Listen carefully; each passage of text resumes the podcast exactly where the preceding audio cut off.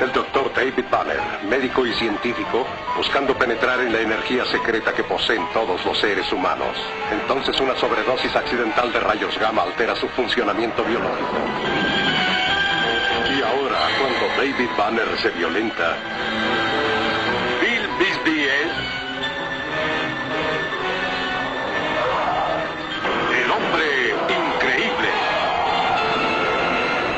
La ira impulsa a la criatura que es perseguida por un periodista que trata de descubrir su identidad. Señor Buckley, no me provoque. No soy yo cuando me disgusto. Con la actuación de Jack Colvin y Lou Ferrigno. El monstruo está acusado de un asesinato que no cometió. David Banner ha desaparecido. Quiere hacer pensar al mundo que ha muerto hasta que pueda encontrar la forma de controlar al violento espíritu que vive dentro de él. Saludos a todas, a todos, a todos. Eh, esto es una nueva edición de Nación X, la Odisea Radial. Como siempre me acompaña Jorge. Jorge, ¿cómo estáis? Bien, Diego, bien. Feliz de nuevamente estar acá. ¿Y tú cómo estás? Oye, bien, pero siempre hay que recordar las introducciones de rigor. La Nación X es el brazo comunicacional del Frente Astral, que es una guerra, no, es una célula de guerra comunicacional asimétrica. Somos parte también de los invisibles, de esa célula anarquista, donde ¿qué buscamos? Eh, en esta guerra por la conciencia del universo, no vamos a ganar destruyendo lo que odiamos, lo haremos salvando lo que amamos, porque el amor, Jorge, es... Es lo que vamos a salvar si vamos a salvar el mundo. Eso, lista la introducción. Bien, la introducción de rigor. Y recordar que la nación X es un, es un estado mental, estado sin nación, pero sí en su mente. Nosotros, es, este país existe, si ustedes le ponen play a este dispositivo de audio en la intranet, ya se les extiende la ciudadanía de la nación X. Están invitados e invitadas e invitadas a participar de esta Odisea Radial, junto con mi amigo el Jorge, que es el portugués blanco, ¿cierto? Ese es tu nombre de redes, ¿cierto? Sí, me pueden encontrar como portugués blanco. Jorge, que es un, espero, espero bien pronunciar la palabra bien, un autor, autor. Lo, lo quería decir en francés como auteur. El auteur. Claro, y yo soy más un artesano. Jorge, y a mí me pueden pillar como eh, arroba historietador, ahí pueden leer lo, las cositas que hacemos, los cómics que publicamos, pueden ver las películas que Jorge ha dirigido, los libros que ha escrito. Oye, el mejor nombre de todo Instagram el tuyo, historietador. Siempre lo digo, Sí. siempre lo digo. Y insisto, esto lo he dicho como en cuatro programas, que está el historietador de Tierra 1, del Sindicato del Crimen, que es un facho en Twitter, que vayan a ver su perfil, es terrible, y en, en Twitter yo soy historietador 1. Entonces, yo sé que en algún momento va a haber un final de temporada, un cierre de arco argumental, donde los dos histori historietadores se van a enfrentar, y como en Highlander, solo puede haber uno. Vamos a tener un capítulo especial de Nación X, Nación X inverso, donde voy a aparecer yo hablando con ese historietador. Vamos a estar Va a estar hablando cómic de Pinochet, conchetumare. Jones y Jim Lee, y de Pinochet. y de Jeff Jones. Oye, ya. Oye, eh, ¿sabes qué? Mira, sígueme hablando de Jeff Jones y Jim Lee, porque me pasa algo. Ajá, ¿Qué te pasa, Diego? ¿Te- Que me- oye, ¿sabes que la camisa, se me, la camisa me está quedando chica?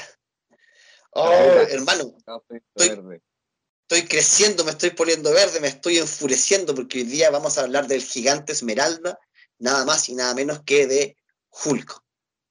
Jorge, ¿cómo vamos a abordar hablar de un personaje que tiene más de 50 años? ¿Cómo vamos a, a- a dominar a este a esta bestia furiosa? Mira, los vamos a diseccionar. Yo estoy bien e- e- emocionado porque creo que en Nación X tenemos que ya empezar a tomar a, a personajes de, de, de cómic y, y de construirlo, empezar a, a diseccionarlos, ¿cachai? Ponerlos como en la mesa de operación y abrirlos. Así que partamos por el principio nomás, po. Eh, antes de examinar, por ejemplo, lo que fue el- la primera aparición de Hulk, de este personaje, cómo se creó, ya recordemos que fue creado por Stan Lee y Jack Kirby. No me equivoco, hubo otra persona involucrada en su creación. No, solamente Stan Lee y Jack Kirby. Estoy corroborando. Pero antes de eso, Diego, yo te quiero hacer una pregunta. ¿Cómo llegó Dime. a ti Hulk a tu vida, este personaje? Mira, yo creo que Claro que te gusta, ¿ah? Yo supongo que, como asumiste con tanto entusiasmo que hiciéramos un capítulo de, de Hulk, yo asumo que te gusta tanto como a mí. Yo creo que como todas, todes, todes, todos, todis, eh, tem- temprana infancia, eh, la serie de Bill Bixby, Bill Bixby, ¿cierto? ¿Estoy pronunciando Sí. bien? Bill Bixby, Eh. Bill Bixby, eh, entre eso y la serie, porque Hulk salía, había una serie animada en Fox Kids, ¿cierto? Sí, po. Sí, pues que era como parte de este universo Marvel, de este proto-universo Marvel animado, po. Claro, con Spider-Man y con X-Men. Con X-Men, claro, con Iron Man también. con Iron Man. Y como que ahí tuve, o sea, no recuerdo arcos argumentales en específicos, pero sí la noción de quién era Hulk. Y mi primera eh, interacción más profunda fue porque yo hin- hinché a mi familia, a mi papá en particular, eh, para ir a ver Hulk, me acuerdo, la del 2003. El 2003, ya. Sí, hinché, hinché, y me acuerdo que hice algo adulto, que fue como ir al cine un día de semana en la noche. Ah, ya, ya. No, no era como ¿Cachai el que era algo que- semana, ¿cachai? No, No, no, no, no. Fue en la noche, pues, y yo estaba como en. estaba en tu agenda, de hecho, sí. Claro, y, y era, era, muy, era muy raro ir al cine en la noche un día de semana, de- un día de colegio, weón. Sí, po, e- eso, eso, porque el 2003, que tenía 14 años. 14 años, estaba en primero medio, creo yo. Claro, claro. Sí, pues es súper extraño, po, porque por lo general el cine a esa edad es como un panorama del fin de semana, ¿me entendí? Y en la mañana, ¿cachai? Claro, o sea, no sé si en la mañana necesariamente, pero... Pero a las sí, 12, po, a la 1. Un panorama del, del- del fin de semana.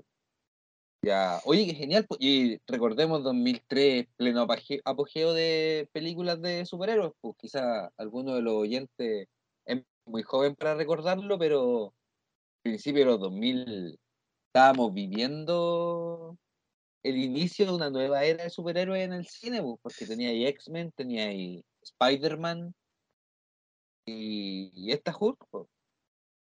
No, y, más encima era súper bacán como estar vivo y, y tener esa edad. eh, porque era una locura lo que estaba pasando. po. Los X-Men eran cool. Claro. Y Oye, claro, qué- esa fue mi. Curioso mi- cómo lo, cómo lo dices, como que era bacán estar vivo. ¿Qué significa eso ahora? que no, estoy no es bacán muerto por dentro. Que estoy muerto por dentro. Que soy un zombie, soy un cadáver gama que se arrastra en, posesionando este cuerpo. No, y esa fue mi primera como aproximación un poco más seria a Hulk. La película no la entendí, si te soy honesto. Ya, Sí quedé más fascinado con el espectáculo visual. Creo que habían Ya. teclas que todavía yo estaba muy joven como para entender. ya. O, o más que muy joven, porque- Pero yo sé, Jorge, que tú eres como fanático de la serie original, pues. Sí, o sea, mira, primero que nada, bacán por- eh, sobre la película, porque igual quiero que la toquemos más adelante, pues, pero sí, yo por lo menos mi aproximación a Hulk, tal como tú, fue con, fue con la serie. Fue con la serie, particularmente me marcó, sabéis que había un capítulo que lo agarré como muy en la mañana, me mostraba la historia de una mujer que estaba obsesionada con la muerte de su hermana. Entonces, en su cabeza, su hermana le hablaba como a través de una muñeca. Y yo, así, prendidísimo con el capítulo, porque qué loco. Eh, y de repente veo que esta mujer tortura a un hombre como en un molino de agua. Y, este hombre repentinamente abre los ojos y tiene las pupilas blancas. Perdón, el, el iris blanco. Qué volá, dije yo. Y aparece Hulk. No lo podía entender, pero lo encontré genial. Y ahí caché la serie, me empecé a meter. Y un poco como tú, también vi, vi la serie animada, algunos capítulos. Eh, pero como tú, no recuerdo tanto los arcos argumentales y, creo que es como lo que me, fascina más del personaje. Creo que te marca, dependiente si has leído algo no de él, si te has como has profundizado en su historia, de que Hulk más que arco argumentales e historia, como vamos a ver más adelante, es básicamente un concepto genial, ¿cachai? Es lo que recordáis, es lo que se queda contigo. Hulk es un personaje que cuando se enoja, se transforma en esta bestia. Y es todo lo que necesitas saber. Entonces, siempre me ha parecido atractivo, ¿cachai? Lo encuentro como eh, liberador de cierta forma, como ver esa historia de, cuando ya no podéis más aguantar esa rabia, ¡guau! sale este, este monstruo. Jorge, ¿cuál, te voy a hacer una pregunta que en realidad me la quiero hacer a mí mismo, pero voy a fingir que te la, hago a ti. Ya. ¿Cuál fue tu primer cómic de Hulk que leíste así consciente? Ah, pero es que yo eh, cómics de Hulk, para empezar, no, no, no leía hasta muy, muy grande porque eh, había pocos eh, cómics Marvel en circulación por los años que yo empecé a comprar. No sé, finales de los 90, principios de los 2000, por lo menos donde yo vivía en provincia, en un pueblo, eh, no, no habían cómics de. Llegaba solamente Beat y Beat traía por lo general más que nada de cepos, ¿cachai? Batman, Superman, pero Hulk no, Entonces, ya más de grande me compré, recuerdo, un, una edición de la nueva biblioteca El Clarín, eh, una colección argentina muy chiquitita de superhéroes y venía una de Hulk. Eran grandes éxitos. Claro, donde viene como un poco del ron de Peter David, y en realidad harto número del ron de Peter David, y viene el número uno. Ahí fue cuando leí el número uno de. Pero digamos, este cómic yo ya lo había leído cuando era grande, ya había visto la película del 2003, por ejemplo, que por lo demás no hizo más que me reencantara con el personaje, porque encuentro que esa película es genial, me marcó, ¿cachai? Que yo estaba súper emocionado en esa época, principio de los 2000, con esta nueva ola de películas de superhéroes, porque había visto X-Men, me había encantado. Había visto Spider-Man, me había encantado. Había visto X-Men 2, Spider-Man 2, después salió Hulk.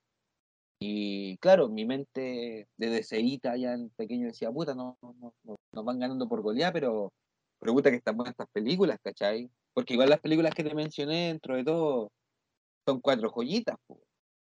Sí, pues, o sea, sobre todo yo creo que envejecen mejor, o sea, cada año que pasa se ponen mejores en mi mente.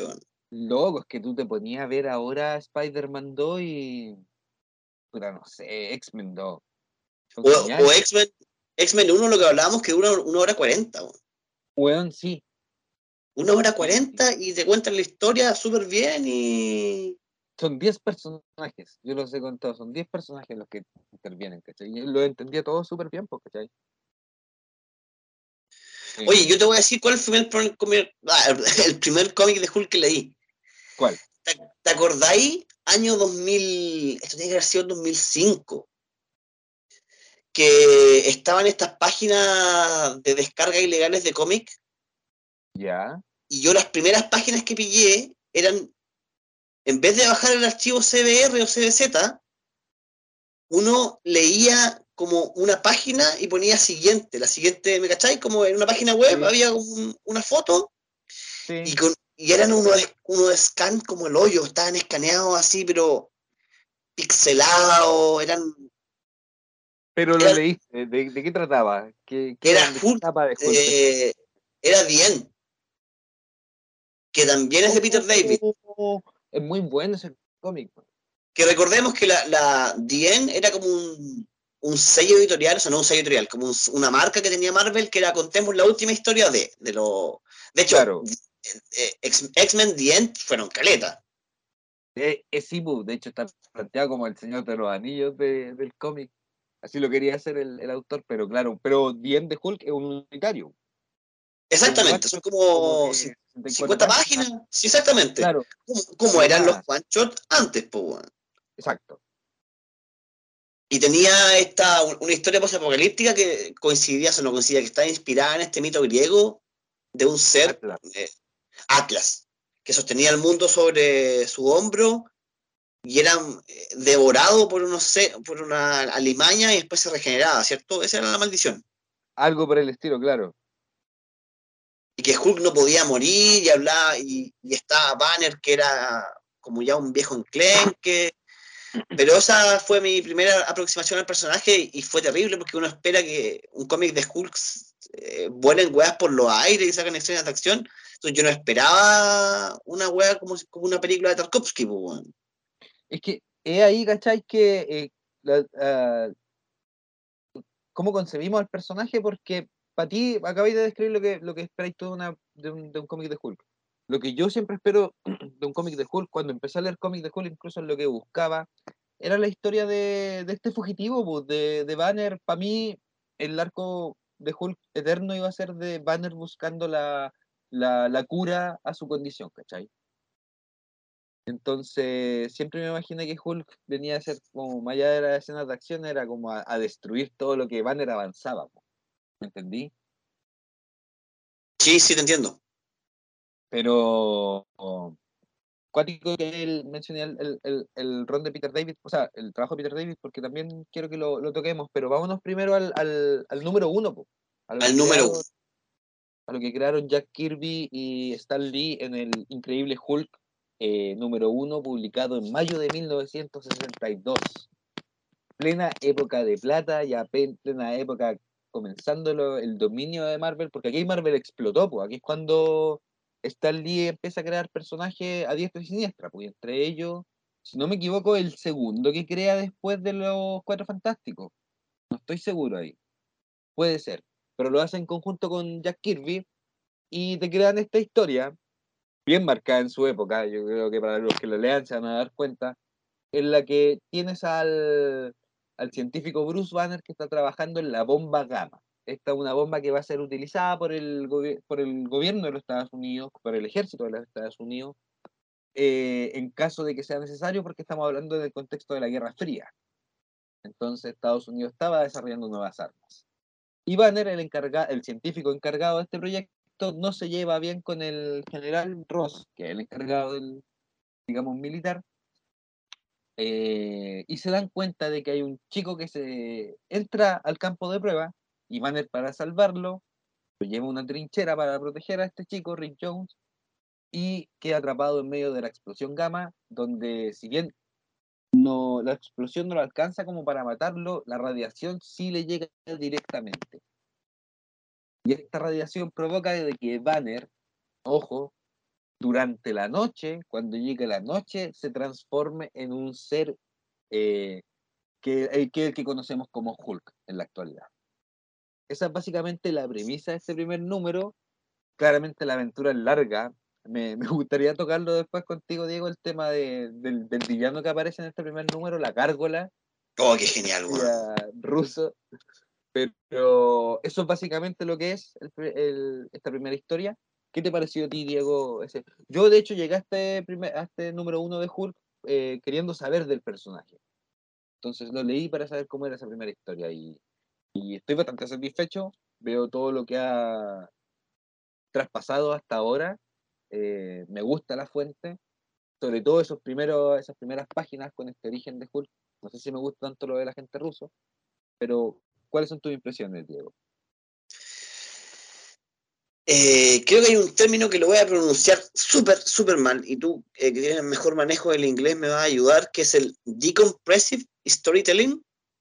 ¿Ya? Sí. Que es como una forma, eh, una forma de narrar que tiende como a estirar el chicle. Bendis es como el, más famoso por, él, por eso, porque te mete unas escenas de diálogo tarantinescas, Juan, que se extienden por muchas páginas es cierto. Y este cómic es la antítesis, porque en 25 páginas, quizás 30, tenéis el origen de Hulk, el desarrollo del origen, y una pelea con los rusos, Juan. Que van en cohete a Rusia, vuelven en cohete a Estados Unidos y salvan el día, eh, curan a la gárgula, que era como un ser, que era como un diablillo que trabajaba para los rusos, como así una, como un duendecillo, genio maldito, maléfico. Y cómo estos locos, o sea, esto en un cómic normal de hoy en día serían 10 números. seis números. Sí, sí. Yo creo que muy de la época esa síntesis en la, en la narrativa, weón. Pienso, por ejemplo, el, el aparte piensa número de Doctor Strange son como seis páginas y te cuentan la aventura, te cuentan el- lo mismo, el origen de este weón, te, lo hacen pelear y en seis páginas. Es increíble. Es que antes había numeraciones internas porque tú estabas leyendo Hulk, claro, tú, como- tú dices, en seis páginas decía parte 1 y después salía parte 2 dentro del mismo número. Claro, Entonces, lo que tú dices, po, o sea, hoy en día ahí te das cuenta que están tirando toda la carne a la parrilla y que la imaginación no tenía límites, weón. Como, como no sabían que estos personajes podían durar para siempre, porque no, no, no tenían ni idea de las repercusiones que, que iban a tener sus creaciones, eh, contaban todo el tiro. tal cual, pues no se guardaban nada. A mí, eso es lo que me gusta de este primer número de, de Hulk, que como si tú son como 25 páginas, pero el tema es que dentro de esas 25 páginas tenéis como seis capítulos de, un- de una serie de televisión. Chipo. Tenéis cuando los, los militares van a buscarlo a la casa, tenéis también como la, la- la- los guiños a, a la relación romántica que va a tener Betty Ross con, con Bruce Banner, tenéis el origen de la gárgola, ¿cachai? Y yo encuentro que es como lo que se me cae del- de, de esta historia, pero eh, más que nada porque está demasiado anclada a su época, ¿cachai? En términos de la Guerra Fría, etcétera, etcétera. No, hoy, hoy en día esas referencias políticas a los rusos no pasarían, po. Ay, claro, justamente, po, justamente. no pasarían ni, bueno, ni, ni con ningún otro país. Y de ahí viene la, la costumbre de Marvel y DC de crear países, po. Eh, exacto, po, exacto. como Pero para poder salirse así, con las suyas. po, eso como que no merma el, el trabajo como la narrativa, creo yo, de tanto de Stan Lee, que pese a todo lo que se pueda decir, yo lo, sostengo que él era un buen escritor. Cuando se dedicó a escribir era bueno, llegó a ser bueno, creo yo. Hulk es una prueba de ello, este Hulk. Y Jack Kirby, po, weón. porque también, si lo pensamos, son 25 páginas en un cómic hecho en el 62. Y la weá muy entretenida, ¿cachai? Tiene secuencias de acción muy bien definidas. Claro, que es, es como cuando uno ve una película vieja o un cómic viejo, dice, ah, bueno, tengo que resignarme a que quizás sea más lento, ¿cachai? A otro ritmo. po. Claro, pues entonces no es así, po. De hecho, te dais cuenta de que el ritmo que vemos ahora en los cómics bebe de esto. po. No, sí, y, y más encima tenía todo este rollo de que no era el Hulk que conocemos nosotros, de, por ejemplo, el universo Marvel, que creo que es el más, el más popular en estos momentos. Justamente, pues estamos hablando de este, que el, este, el Hulk se, se transforma de noche, se transforma por influencia de la luna. Es gris. Es un, es lunático. Es un lunático, exactamente. po. es un lunático. De hecho, eh, Stan Lee, eh, la vez veía una entrevista donde él de- comentaba de cuando creó a Hulk. Ojo, este es el mismo origen que tiene Harvey Dent en la vida real, dos caras. Fue viendo una película de Dr. Jekyll y Mr. Hyde. O sea, tú decís que DC y Marvel ve- eh, sacaron de la misma fuente. Sí, po, sí, po. O sea, y más que DC Marvel, digamos, los autores. No estoy muy seguro quién fue el que creó a Dos Caras. Creo que fue Jerry Robinson. No estoy del todo seguro. Puedo equivocarme. Pero por lo menos Stan Lee también bebió de la misma película, pues, ¿cachai? Y, y confeccionó esta historia, digamos, del, del, del lado oculto del ser humano. ¿Qué es lo que te digo yo que es arquetípico? ¿Qué es lo que se queda contigo, ¿cachai? que incluso es lo que te podéis sentir re- reflejado, el tema de la ira, pues, ¿entendí? Cómo no te dejas, lo- los momentos en los que no te dejas dominar por ella, por ejemplo, en el día a día. Que es lo que encuentro yo atractivo de Hulk y lo que traspasado en, en, todas sus narrativas desde este primer número, pues, ¿cachai? O sea, eh, Jorge, ¿te puedo hacer una pregunta un poco personal? Dale. ¿Cómo estás tú con la ira y con la furia? Y ha sido un tema durante toda mi vida. Creo que eso es lo que me atrae también al personaje. Eh, tiendo a ser una persona que contiene mucho. Entonces de repente exploto. Lo que no deja de sentirme reflejado en la historia del pobre Bruce Banner, pues. ¿Cachai? Dicho sea de paso, adelantándome a lo que vamos a conversar de más adelante, lo que me tiene completamente desinteresado con el Hulk del universo Marvel hoy en día, pues, ¿me entendí? Claro, no, no te, no, no, eh, No- no te gusta la. No veo la historia. No, pues él, él está en una etapa, de hecho, en que ya concilió la, la, la ira. pues. Claro, ya maneja la. Ya lo tiene manejado, lo tiene resuelto. Es Hulk y Banner al mismo tiempo. Que eso no es, no es terrible, pero. Jorge, ¿estáis fumando? Eh, sí. La voladita, hermano. Ah, No, pero de- tabaco sí, pues. Te estoy hueveando, weón. Te estoy hueveando, voy a sentir el encendedor. Sé que, Policía de eh. Policía de vicios. Eh, no, que te iba a decir algo parecido, que yo- a mí, a mí igual de repente se me pone la visión roja, weón. Como un... Entiendo. Y me, me sigue pasando, porque yo, tú me conociste, ¿a, a qué edad nos conocimos? A los 18, po, weón. Claro, pues. weón. Y tú cachai que yo a los 18 era mucho más mecha corta que ahora. No, es que uno en general, weón, en la adolescencia, ahí está En la adolescencia. pero Ahí, ejemplo, sí, a mil, po, weón. sí, pues, weón. O sea, por eso me golpeó la película del 2003, por ejemplo, pues, weón. No, claro, y, y me, me pasa que me sigue dando furia ciertas situaciones, pero ahora hay que contar hasta 100 o hasta 1000 o hasta un millón, pues, weón. Mira, para tirarle las flores correspondientes al universo Marvel, yo creo que una de las mejores escenas que he visto de Hulk en el cine es cuando Bruce Banner dice, ese es mi secreto, capitán. Siempre estoy enojado. Y que demuestra Que es una que- buena línea, es una buena línea. es una buena línea, sí, es una buena línea, porque de cierta forma te, te lleva a pensar de que Banner ha controlado de cierta forma esa ira, ¿cachai? De que ha avanzado, lo que no es malo, lo que no es malo. Eh, pero, oye, por lo mismo es que también repercutió en mi harto, en mi adolescencia, porque en mi adolescencia tuve la, la manía de que me enamoré de un, de un canal, no me acuerdo cómo se llamaba, eh, ah, el TCM, po, el TCM daba series antiguas, po. Entre ellas eh, la de Hulk.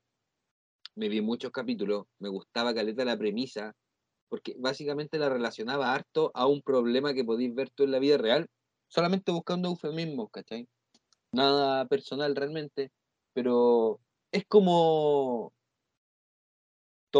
eh, copetearte y dar jugo, pues, exactamente, weón. Yo, Eso yo tenía es- compañía. básicamente esa es la serie de Hulk, el loco en, en cada pueblo que va intenta hacerlo mejor y de repente sale su Hulk, deja la cagada y se tiene que arrancar, pues, ¿cachai? No, y eh, eso no, no sé si será propio de Chile, weón, pero no sé si he escuchado esta frase, que voy a hacer un, un, un, un tráiler de algo que vamos a hablar un poquito más adelante. No, si mi papá, mi papá me cae bien, pero se toma los copetes y se pone weón. Tal cual. Como que te- tendemos a ser los hombres los que somos más jugosos. Porque Claro. te acor- ¿cachai? Como que eh, no, quizás estoy hablando eh, eh, algo que se me acaba de ocurrir. ¿Tendrá que ver algo con el género de la furia? Como que a los hombres se nos permite ser más pasionales y más enojones y las mujeres tienen que controlarse más. Mira, aquí probablemente eh, voy a dejar en claro mi ignorancia en respecto a ciertos términos, porque no sé si depende exclusivamente del el género en la construcción social, ¿cierto? Exactamente. No estoy hablando de Ah, órganos ya, entonces sí, reproductivos. yo creo que sí, pues, yo creo que tiene que ver con el género.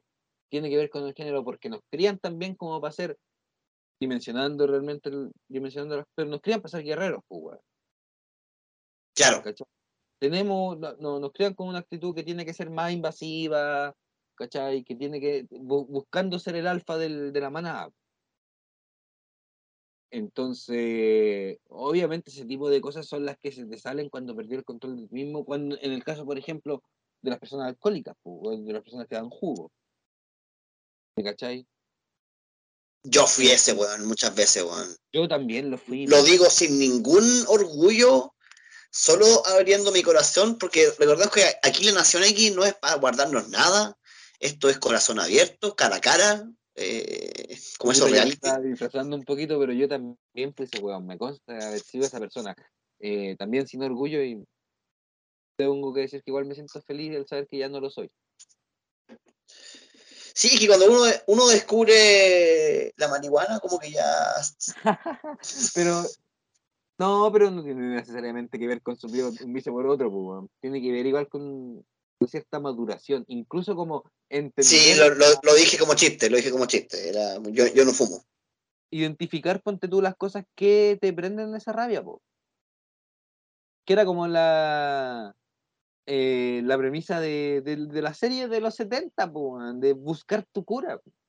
Eso es lo que a mí me gusta de, de la ¿Y alguien- serie de los Alguien con años de- de terapia, yo creo que ya puedo optar a un primer año de psicología por los años que estaba en terapia. Claro, Y hay dos tipos de problemas. ya. Los problemas que puedes controlar y los que no puedes controlar. Y los problemas van a aparecer siempre. Lo que tú puedes cambiar es tu actitud hacia ellos. ¿Cachai? Entonces, Banner, David Banner o Bruce Banner, tiene este problema de Hulk y él puede elegir si cede a la furia o no. ¿Me cachai? Correcto. esa, esa es su elección, ¿cachai? Bueno, varias veces en el cómic está ese como argumento forzado que es la típica escena que está Banner en un bar, un weón se intenta aprovechar de la de la mesera, este weón la defiende, bueno, que en realidad estoy describiendo una escena del hombre de acero, weón. Sí, en realidad estoy diciendo eso. No, pero piensa que es tan Sí. simple como que este weón se golpea en un dedo, weón. Claro, ¿cachai? Claro. Incluso, mira, tú lo acabáis de mencionar. Yo, eh, este es un espacio para abrirse. Yo me declaro una persona hipersensible a ciertas cosas. Eh, ¿Lloráis harto? No necesariamente en el llanto, pero Ah, ya, En otra faceta. en otra faceta. Eh, cuento corto. Hace poco tuve un problema, había extraviado unos libros que menos mal encontré. Pero durante el tiempo poco, ayer. durante el tiempo en que los sentí perdidos, me arruinó el día, weón. No podía escuchar música. No podía escuchar música que me hiciera sentir bien porque no, porque había hecho algo mal, ¿cachai? Soy hipersensible. De repente ciertas cosas. Eh, el tema es que yo pienso, imagino eso, Banner One, duchándose en la mañana, pagó el, el, el calefón, se le acaba la weá, ducha O- fría, se enoja con madre. Ese es como el peligro de ser Hulk y es lo que te hace empati- empatizar tanto con Banner. A través, y, y- y, ojo, solamente me estoy refiriendo a la serie de los 70 porque eh, quiero avanzar y mi excusa para hablar de esta serie de los 70 es tirarme un spoiler. weón. Quiero discutir. ese serie? spoiler, Sí, de la serie. Porque Bueno, tiene, tiene más de 30 años, así que tiene más de spoiler. 30 años, ¿cierto? Y por eso hago la advertencia correspondiente, porque si no hago este spoiler no voy a poder sostener lo que es mi tesis, de que para mí esta es la, mejo- la mejor versión live action que hemos visto de Hulk. O sea, obviamente peca... Mark Ruffalo era. Eh, puta, después viene Eric Bana, Mark Ruffalo está bien, bien abajo. Pero es que básicamente porque te construye. eh, yo soy medio dark para mis cosas, pero te construye al personaje dentro de un destino que es eh, inescapable, pues. Yo no sé si tú sabes cómo finalmente se le dio, se le dio término a esta serie. No, no tengo idea. porque pasó un periodo en que esta serie se emitió, si no me equivoco, como entre el 77 y el 81, habrá tenido como unas cinco temporadas. Avanzando un poquito, vamos a hablar más adelante de un cómic que nos gusta a los dos, Diego lo leyó entero, yo no, que es Immortal Hulk. En Immortal Hulk, Diego, tú, ¿cachaste que hay una personaje, un personaje que se llama Joan McGee? ¿La reportera? ¿Sí? Sí. Está basada en un personaje del original de la serie, porque la primera temporada trataba de un reportero que se llama Jack McGee, que perseguía a Hulk. Porque, ojo, creyendo en la serie se sostiene en la premisa de que Hulk mató a David Banner. Claro, esa es la, lo que- lo que la opinión pública cree. ¿Cachai? Y el piloto de esta serie, que recomiendo ver mucho, es una historia desgarradora de amor. El piloto de esta serie es una película que dura como una hora y media, en la que te cuentan la historia de por qué Banner estaba eh, estudiando con los rayos gamma. Y esto es porque su esposa falleció en un accidente de auto y él no fue capaz de levantar el auto para salvarla. Sin embargo, sin embargo, hay personas que en momentos de peligro la adrenalina se les sube y son capaces de realizar proezas como levantar un auto.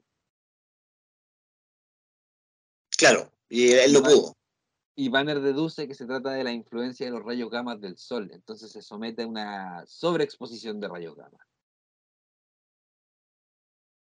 Ya, y finalmente, para cerrar el arco de este Hulk, hicieron unas películas después, como en, en el año 88, finales de los 80, en la segunda mitad de los 80. Eh, una película que se llama La muerte del increíble Hulk, en donde, sin contar las circunstancias, efectivamente, David Banner muere. ¿Y sabes cuál es la última frase que te dice Banner antes de morir? No. Soy libre. Oh. Está buena. Está buenísima, man, Está buenísima. buenísima. Creo que no conté nada que pueda quitar el, el- el placer de verla.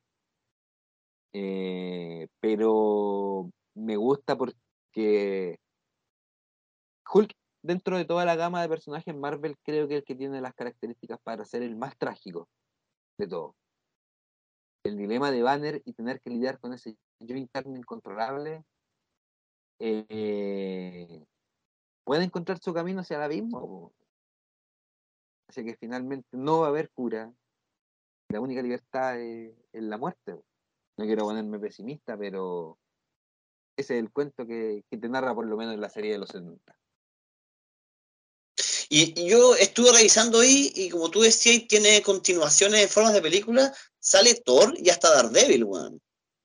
Loco, si algo hay que reconocer la Marvel es que siempre han buscado la, la continuidad, el universo en todos los formatos. Porque todas las series animadas, pues, y sí, pues, sale Thor, sale Daredevil. Originalmente en la tercera, la muerte de Hulk, iba a aparecer She-Hulk. Pero Ya, no- pero no. pudo ser. Oye, ¿vamos a hablar de She-Hulk más adelante o tú te abstienes? Si quería hablamos ahora, yo me abstengo de la serie porque no la vi entera. Vi el primer capítulo. eh, eh, no quiero decir que sea malo, pero sí voy a decir que no es mi taza de té. Not my cup of tea. Y después vi el hice trampa y vi el capítulo donde aparece Daredevil y después vi el último. Ah, ya. ¿Y el último te gustó? Eh, la verdad es que no. El de Daredevil Ya. lo encontré genial. Sí, muy bueno. genial, pero no, el último no te puedo decir que me haya gustado. Entiendo que sacó su sacó de los cómics lo que estaba pasando. Que romper Pero- la cuarta pared. Sí, po. Pero no sé si me cayó tan en gracia, ¿cachai? No, y, y la serie fue súper criticada porque cuando yo hablo de que hay una guerra por la conciencia del universo, hablo muy en serio. Ya. Y en este momento tenemos a las fuerzas de la luz y a las fuerzas de la oscuridad peleando. Y si el bando, cualquier bando que cometa un error, pierde. Y frente a las fuerzas del progresista, que levantan banderas como la igualdad y una subbandera de la igualdad que es el feminismo, por ejemplo, Sí. yo creo que salen para atrás con esta serie. Puta, Por, es lo que conversamos era- con Doctor po. claro, Eh, y es, es triste, es triste. A mí me, me apena porque yo siento que el universo Marvel, si bien tiene unas falencias, que todavía no ha sabido levantar buenos personajes femeninos. claro, porque en, en el fondo, eh, la Jen, que me Wal- digan la viuda negra, ya, si está bien. Pues la película es malísima. Es horrible. Y, más encima en She-Hulk, que la premisa, para los que no tienen idea de qué estamos hablando, es la prima de Bruce Banner, que al recibir sangre de él, adquiere los poderes de Hulk. Y el problema es que los domina en un capítulo. Y la, eh, el argumento que tiene, que es muy bueno, es un argumento muy bueno, que dice que en el fondo a la defensiva, enojada, miedosa, o perturbada es el estado de una mujer actual en cualquier momento del día. Ya. Esa, esa es la, el argumento de ella, ¿cachai? Como el Hulk le dice, mira... años llegar a ese estado. Exactamente, entonces que... O sea, encuentro la raja del argumento que da ella, así como, bueno, nosotros tenemos que estar a la defensiva y con miedo y con furia todos los días, porque nos enfrentamos a acosadores, misóginos, machistas la raja, me lo compro, apoyo. Pero la, el concepto, o sea, me imagino que en la reunión de guionistas, cuando alguien llegó con ese concepto, la raja. Todo bien, vamos con eso. Pero la ejecución, me parece que ahí está rara. Creo que es un buen concepto muy mal ejecutado. Puede ser, pues como te digo, yo no enganché con el primer capítulo, decidí que iba a ver a Daredevil nomás por lo que me gusta el personaje. En Daredevil, puta, me gustó el personaje de she en Daredevil. Lo encontré bacán. Empaticé con ella, ¿cachai? Empaticé. no, la, eh, la, actriz, la Tatiana Maslani, es espectacular, pues. Sí. Que, de nuevo, es lo mismo que pasó con Doctor Who, que la actriz está on point. y ella el problema es el tema, no es ella el problema. No, el, problema fue como cómo decidieron abordar, bueno, y en realidad también somos dos hombres blancos heterosexuales y género hablando de una serie. ¿Sabéis que por eso no quería referirme a lo que a, lo que no, no, no, me gustó el primer capítulo? Porque lo que puedo entender de ahí cuando le dije como yo no soy el público. No, de más, po, de más. Yo no soy el público. Ya cuando aparezca Daredevil, ya ahí, ahí puedo entrar, porque sí, era el público, pero no. Por eso te digo, también al final no me gustó, pero. Pero puta. sí espero, sí espero verla futuro, ¿cachai? En Vengadores. Ah, no, pues sí tiene que estar, pues. Obviamente voy a hacer el gesto aparte de que, o sea, cómo van a lidiar con el hecho de que, de que le habla la cuarta pared. Confío en que algo inventarán. Oye, es que lo que me encantó de que pareciera Daredevil, que me topé con un comentario, una persona conocida me dijo, es que ese no es el Daredevil de la serie de Netflix. decía, eh, no, pues, si en los cómics Daredevil tiene su colección, de repente aparece con los X-Men como abogado y tiene otro tono, tiene otro dibujante, habla distinto, se comporta distinto, porque son dos series distintas. pues. Es que yo creo que eso es lo que tenéis que estar abierto, tenéis que ir preparado a eso de que van a hacer apariciones especiales. Eh, Mira, de repente, a mí lo que más me dolió, por ejemplo, fue cuando el, Doctor Strange apareció en Spider-Man No Way Home, que siento que lo, lo ridiculizan, pero funciona en pos de la historia nomás. Po. Lo que te puedo decir, yo no creo que el Daredevil que vimos en She-Hulk te alejado del Daredevil del, de Netflix. Lo veo igual como una evolución positiva. No sé qué te parece a ti. Eh, O, lo, lo veis como Vito Corleone ve a Sony. No, no, no, no, no han masacrado a mi pobre chico. Ah, ya. No, no, han masacrado a mi pobre chico. No, es distinto. Lo, me cagué de la risa, lo disfruté bien, bacán. Eh, es, otra, es el mismo personaje, pero mirado de otro ángulo. Que eso es lo que pasa con estos seres multiautorales que cada autor o autora te va mostrando el mismo personaje, pero lo mira desde otro punto. Y cada punto de vista va a ser distinto pero son conscientes también como de lo que tú querés ver porque igual te tiraron guiño a que, no sé, iba a haber una pelea de, pasillo. Ah, claro, que la marca de la, marca de Daredevil, o sea, tú ponías a Thanos en un pasillo con Daredevil y Thanos cagó, po. de más, de más. Para los que no están familiarizados con eso, la, la... ¿te acordás que Juego de Tronos tiene un compromiso no escrito que una vez por temporada te van a dar una escena de guerra brígida. Claro. Sí, te van a decir. Daredevil tenía lo mismo que cada temporada, las tres que hicieron, tenía una secuencia con un, valga la redundancia, con un plano secuencia, así a un nivel Pero que era una pelea muy bacán. muy, muy bacán. ¿Cuál es tu favorita de las tres? La de la prisión. La de la prisión, Es ¿cierto? una, es una locura, es una locura la de la prisión. Sí, no, pero ahí no vamos a entrar más en spoilers, solo decirles que hay un plano secuencia.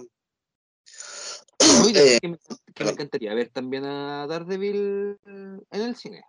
O sea, haciendo algún cameo en alguna otra película. hay como una, más que teoría, hay como una un grupo de fans muy entusiastas con habilidades para el Photoshop Ya. que en el fondo te dicen que la próxima película de Spider-Man va a ser eh, de calle. Ya, que sería lo ideal, pues. O sea, Es- tú decías así como, creo que lo he escuchado, Daredevil y, y Kingpin. Y, y recordemos que yo, eh, es lo que a, a principios de los 2000 se llamaban los Marvel Knights. Ya, eran como estas colecciones de seres de Nueva York, o sea, seres, perdón, eh, superhéroes, superheroínas. Oye, yo tengo una idea que le quiero vender a Marvel, weón. Pero es solo una guion, chiquitito. Que ahora como, nadie- como todo el mundo, todo el mundo olvidó a Peter Parker, que ahora Peter Parker se haga llamar Ben Reilly. ¡Oh! ¡Oh! Jorge, ándate para Los Ángeles, weón. California, si no Los Ángeles, región del Biobío. weón. Y me pongo a hacer clínica de guion. Sí, un eh, cirujano de guion. Oye, ¿tú cachai? ¿Por qué Marvel no puede hacer tantos planes con Hulk? Sí, bueno, ya a- anoche la investigación me prendí todos esos cagüines. Ya, Que- cuéntala, por favor, po. Ya, es que, bueno, ya terminamos de hablar del número uno de Hulk, hablamos de, La de la serie. serie de los 70, nos pegamos una tangente por, por She-Hulk y ahora esto nos da el pie perfecto para hablar del universo Marvel. Resulta que, bueno, y esto los ñoños más consumados ya sabrán que Marvel, para salir de la quiebra, en los 90 vendió sus propiedades intelectuales en el cine a un montón de estudios distintos. Tal cual. Sony, Fox, Universal, bueno, y otro- otros más. Y el problema es que Marvel, bueno, ahora Marvel Studios, que ya existe como una productora, si quiere hacer una película de Hulk, Universal tiene los derechos de distribución. Exactamente. Y, y por eso te hicieron una película de Hulk sin hacer una película de Hulk. Que a través de los Vengadores, de Thor Ragnarok, de Infinity War, de Endgame, hacer guiar a este personaje como un arco argumental. Y eso es solamente para que Universal no aproveche lo- los pagos de lo que sería la distribución, pues en el caso de que Marvel saque una película de Hulk. Claro, o sea, Marvel, si bien tendría el control de la película, no tenía el control del dinero. Tal cual. Entonces, es súper triste porque se pitearon Planeta Hulk. Sí, se pitearon el paso de profesor de Hulk a profesor Hulk. Oye, pero que en todo caso, no, mira, yo creo que ese paso lo, lo compro, lo acepto, a mí me gustó cómo se dio. Eh, que en el fondo nunca te lo mostraron, creo que eso es lo fome. Pero te acepto que lo hizo, digamos, después de lo, del, del fiasco que fue Infinity War, po, la, la derrota de los Vengadores. De hecho, hoy interesante que lo mencioné, me voy a ir por la tangente también ahora, pero este, este Hulk inteligente, que en los cómics es conocido como Profesor Hulk, nace del ron de, de Peter David. Eh, en- mira, Jorge, a- aquí tengo la, la ventana abierta para decirte que Peter David escribió 137.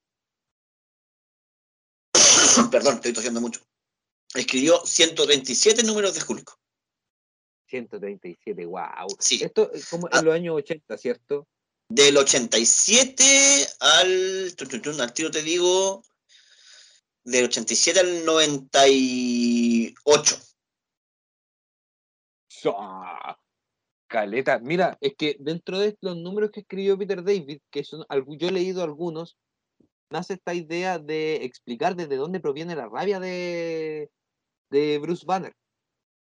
Entonces, en esta exploración psicológica del personaje, es que a través de la magia de la terapia, Bruce Banner logra convivir con Hulk y entra, digamos, a, hacer este, este personaje que vemos ahora en las películas, porque es el profesor Hulk, porque Hulk pero con la mente de Banner. Y de hecho, eh, muy buen run a todo esto, recomendado para los que quieran leer Hulk. sí, yo. Alrededor de 130 números. Yo he picoteado ese run. Que también es una forma correcta de leerla, porque si te ponía a leer del 1 al. O sea, no del 1, aparte en el Hulk. Eh, no, hay arco, pues, hay arco argumentales. Que... Sí, de hecho, chicos y chicas, chiques, si quieren leer cómics y encuentran como apabullante, no sé, Batman 324, ¿me cacháis? Como que ese número suena como súper. Eh, como un obstáculo para comenzar a leer, lean arcos argumentales. Pues, sí, lean, lean arcos argumentales, ¿cachai? Y, yo soy de la idea de que tú podés leer cualquier cómic de Batman. Si viste las películas de Nolan, tú podías agarrar cualquier cómic de Batman desde el, no, o sea, no uno que sea la mitad de un arco argumental, el inicio de un arco argumental, el inicio de un nuevo guionista o equipo creativo en el personaje y estáis bien. Oye, de hecho, em, en los kioscos todavía se pueden encontrar algunos números de la colección Salvat Negra de Marvel, que digo negra porque es de, color negro la portada, pero que ahí eh, tienen un número de Hulk con un arco argumental de Peter David que es bastante bueno, ¿ah? Que de hecho es un, es un arco argumental del, que yo quiero hablar ahora para que comentemos un poco lo que derechamente las apariciones de Hulk en el cine, pues. Comencemos a comentar la película del 2003. Porque, bueno, en este arco de Peter David, que lamentablemente ahora no puedo recordar el nombre, lo siento, pero la historia yo estoy seguro que más de alguno la conoce y la pueden, la pueden googlear. Eh, en esta exploración psicológica que hace Peter David al respecto del personaje, eh, descubrimos que Bruce Banner fue eh, violentado por su padre cuando era niño. El papá le pegaba. El papá Brian Banner. Le pegaba porque el papá Brian Banner era un científico que trabajó con la radiación gamma y pensando de que él había sido irradiado, había traspasado cierta radiación a su hijo y veía a su hijo como un monstruo de la era atómica. Entonces lo trataba mal, lo golpeaba. Y la madre de Bruce lo defendía y finalmente Brian Banner terminó matando a la madre de Bruce. Este hecho Bruce lo bloqueó de su mente, pero es lo que produce su rabia interna, la frustración de no haber podido hacer nada. Cuando Bruce se terapea, es que llega finalmente a convertirse en este el profesor Hulk el arco documental porque se llama Gritos Silenciosos. Gritos Silenciosos, ahí está. De Peter David. Y Dale, Dale New. New. el dibujante. Pues. De hecho, hace una aparición ahí también el Hulk Gris, que es otra versión de, de, Hulk. Y, sí, porque es que si nos vamos, nos vamos a la psicológica, eh, después se, agregan mitos del personaje de que Bruce Banner tiene personalidades múltiples, como, como una enfermedad o una enfermedad, un padecimiento mental. Tal cual. Y que este padecimiento mental se expresa, es que sabes que son tan bacanes los cómics, como que agarran el concepto de un padecimiento mental y, le ponen seres musculosos. Lo Sí, lo materializan de manera muy poco sutil, pero me encanta. Claro, es una especie de terapia. Leer cómic es una especie de terapia. De repente creo uh. que te podías encontrar con tus propios demonios y con la forma de vencerlo. No, además, pues, sí. O sea, de hecho, el cualquier forma de arte que te produzca esa. ¿Cuál es el término? Sublimación, puede ser. Claro. Eh, es terapia, pues. Sí, pues, todo el rato. Oye, pues, es terapia. No, perdón, te interrumpí, te interrumpí esta historia de, Hulk, en la que descubrimos que el papá lo abusaba de él, o sea, lo golpeaba, lo maltrataba, eh, fue la que sirvió de base para la película de Ang Lee del 2003. Sí. como tú bien contaste, cuando Marvel estuvo ya al borde de la quiebra, eh, vendió los derechos cinematográficos de varios de sus personajes. Ahí la Fox sacó X-Men. Eh, Paramount creo que es la de Spider-Man. No, Columbia. Sony. Sony. Spider-Man Spider es Sony. Pero siempre empieza con, con, la imagen de esta señora, la, la trilogía de Raimi empieza con la imagen de esta señora sujetando la antorcha. Esa es ah, que tiene que ser la, la distribuidora. La distribuidora, ¿cierto? Sí. Ya, pero es Son Sony. Cosas distintas. Eh, Hulk acabó en Universal. Y ahí contratan al, a Ang Lee, el director del Tigre y el Dragón, aclamado director, creo que estuvo nominado al Oscar, no sé si se lo ganó, creo que sí, no estoy seguro, el 2000. Y Ang Lee decide hacer una exploración psicológica del personaje también. Conoce como la idea esta del hombre que se enoja y se transforma en este monstruo, pero intenta como explicar esa rabia, contrata guionistas que llegan a esta historia de Hulk, en la que también te presenta eh, esta primera, me, voy a ir lleno con la película, pero te presentan la historia de que el padre, en la película que se llama David Banner, también trabajaba con radiación gamma, piensa que su hijo es un monstruo, mata a su madre inadvertidamente, sin, sin planificarlo, y Bruce crece sin recordar esto, sin saber. O sea, recordemos que él, le pasa la radiación gamma genéticamente a su hijo. Claro, Sí. él se pone como sujeto de prueba él mismo, el, la típica premisa de científico loco que, no, que el, el, gobierno o una figura de autoridad le dice, no puedes probar esto en seres vivos, y el loco prueba la agua en sí mismo. Claro. Norman Osborn en Spider-Man 1. Ya, Oye, pero dime, dime. Desarrolla. No dispara tú. Es lo que el. Bueno, estamos tirando hartas papitas de lo que va a ser Immortal Hulk, que, que creo que es lo, a, a, lo que más le puedo sacar carne, así unos cortes profundos. Pero el tema del padre, weón, es. Eh, ¿Cómo la figura paterna te puede cagar tanto? Eso, cómo la infancia te determina tanto hacia adelante. Eso es como claro, porque, Por lo, y, eh, y, yo eh, creo que. Puta. Eh, Queremos no estos duelos que los dos desenfundamos el arma al mismo tiempo. Mismo tiempo y, y, me carga cuando hacer el podcast y lo, y lo hago en el mío, en el mismo, ah, lo, lo hago en el mío, oh, qué terrible. Ya, pero mira. Dime. Eh, esa es la gracia, creo yo. Claro, antes de llegar a Immortal Hulk, es la gracia, creo yo, de la Hulk de Ang Lee, que a mí en lo personal me gusta. Fue una película que tuvo una muy mala recepción en la crítica porque se la encontraron muy oscura. Yo me atrevería a decir de que es una película que tuvo la misma recepción que más tarde tendría Snyder en el público, Zack Snyder, con Hombre de Acero o Batman vs. Superman, porque básicamente nos habla de audiencias que no están preparadas para ver a estos personajes con esa tocando esas teclas. Porque la película de Ang Lee ahonda, digamos, en el trauma de Bruce, ahonda en el misterio de descubrir qué es lo que ocurre, porque te deja muy en claro desde el principio que hay una línea en la película que lo dice, que el, el, el gamma, la radiación gamma a la que se expone Bruce, eh, solamente liberó lo que ya estaba ahí. Y sabemos que no se refiere solamente a los experimentos que hizo el papá, se refiere a un, a un trauma oculto, que es sobre lo que circunda la, la película. Por lo demás, yo creo que en base a esto es que de repente la película tiene como un arranque que ya bajo los parámetros de los ritmos de hoy parece lento, porque la primera aparición de Hulk no es sino como hasta los 40 minutos de película. Sí, po. ¿Cachai? Pero yo creo que la historia en ese momento se los gana, se gana esos 40 minutos, es como la película, es como Superman o como Batman Begins, ¿cachai? Nos vamos a ver al héroe como lo conocemos y no hasta pasada media hora la película. Y la gracia que tiene Ang Lee, que es un director que yo creo, viendo esta película puedo ver que es un hombre que siempre quiere llevar las cosas más allá de lo que se pueden llevar. Eh, hay pruebas de ello, ¿ah? lo digo principalmente porque los que han visto esta película y los que vayan a verla, prepárense porque esta película está realizada visualmente para parecer un cómic. Hay pasos de página, hay pasos de viñeta, hay pantallas divididas, hay recortes en los personajes. Eh, y yo creo que es un efecto que le queda muy bien. No necesariamente fue bien recibido, yo creo que es controversial, pero a mí en lo personal me, agrada un montón, me gusta Caleta. ¿Y cuál es la prueba que puedo dar yo de que Ang Lee es un, director que empuja los límites?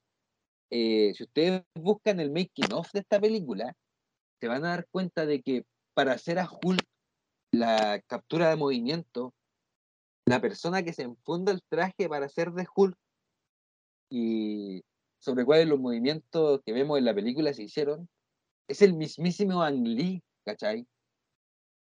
Consciente de su limitancia idiomática, porque es un él es, él de China o de, de Hong Kong, China, es de No Hong. Kong, China, Taiwán. sí, no estoy seguro, Uno de tres. pero en una entrevista en Making of sale diciendo que ¿por qué voy a, voy a tomarme tiempo del rodaje en explicar algo que puedo hacer yo mismo? Y se pone el traje y él hace de Hulk. Es de Taiwán. Perdón. Eh, creo que habla muy bien de un artista, creo, creo que habla muy bien de una película. Creo que, creo que Hulk es una película de autor. Y una muy buena Oye, película de superhéroes. Completamente mejor. de autor, weón. De lo mejor que quizás puede tener Marvel. De, Eh, ¿En Marvel en general? sí, todo el No. Eh, top 3, fijo. ¿Cierto? Guardianes de la Galaxia 2, Hulk. Buena, buena. ¿Te gusta más que la 1, Guardianes de la Galaxia? ¿La 2? Sí. Es que mm, seguimos con el tema, figura paterna. La 2 se trata, la 2 se trata de daddy issues, po. Ya, y me puedo sentir muy identificado con este tipo de narrativa. te entiendo. lo comprendo. po. Oye, quería hacer un pequeño envío, Jorge. cal- calmado, yo te incluiría esta Hulk en el top 10 de películas sobre Daddy Issues. No, además, po. Porque literal que la pelea final, que yo la encuentro alucinante en términos visuales, es justamente un enfrentamiento padre e hijo. Eh, Hulk logra enfrentar a- al padre y decirle prácticamente, ¿por qué me hiciste esto? Yo creo que es una película bastante profunda, que no, no recibe el aprecio que merece. Sé que Y, el me- papá es interpretado magistralmente por Nick Nolte. Nick Nolte, que ya debe estar viejito, weón, si la película tiene 20 años. 20 años. Es es aquí donde uno de repente se frustra mucho con el tipo de personas que se enoja porque estas películas son así o asá. Como, oye, weón, si yo quiero ver una weá de superhéroe, es para divertirme, es para relajarme. Y es como, weón, te puedes relajar con una película seria, te puedes relajar con una película. eh, Es que yo me pregunto, ¿qué es, lo, Cómica. qué- qué es lo que faltó? ¿Qué es lo que le faltó a esta película? ¿Qué es lo que querías ver? Puta, porque sabéis que yo la veo y hasta ahora y hasta la, la pelea de los perros la encuentro la raja, weón. No, está súper bien, pues, weón. Oye. ¿comentamos el easter, el easter egg de esa escena? Oye, no, es que ya, es que es un tema, hemos hablado de figura paterna varias veces, así que hablemos del pene. Ya, mira, llevamos, es que sé que yo escucho un podcast que se llama Sentido del Humor, que se demoran cinco minutos en, en hablar del pene. Parte el programa y tienen como un contador que a los dos minutos ya se tiraron una chata, una, una talla fálica. po. Y creo que en el, en el podcast no lo haríamos, haríamos mucho. ¿Qué pasa con el pene de Hulk? Que no existe. O sea, adelantándonos un poquito, tú me señalabas que en la película del 2008, El Increíble Hulk, eh, aparece la abominación, ¿cierto? Sí, ¿Y la sale en pelota. ¿No tiene pene? No, pues sale en pelota. Y Hulk, que ya tiene un pene considerablemente grande, por proporciones anatómicas, su short que siempre trae es, es como los, los- ¿cómo se llaman estos muñecos de Barbie? Los Ken. Ken. Sí. Es como un Ken, ¿no? Y si te fijáis, Batman y Superman tienen como una protuberancia, pero,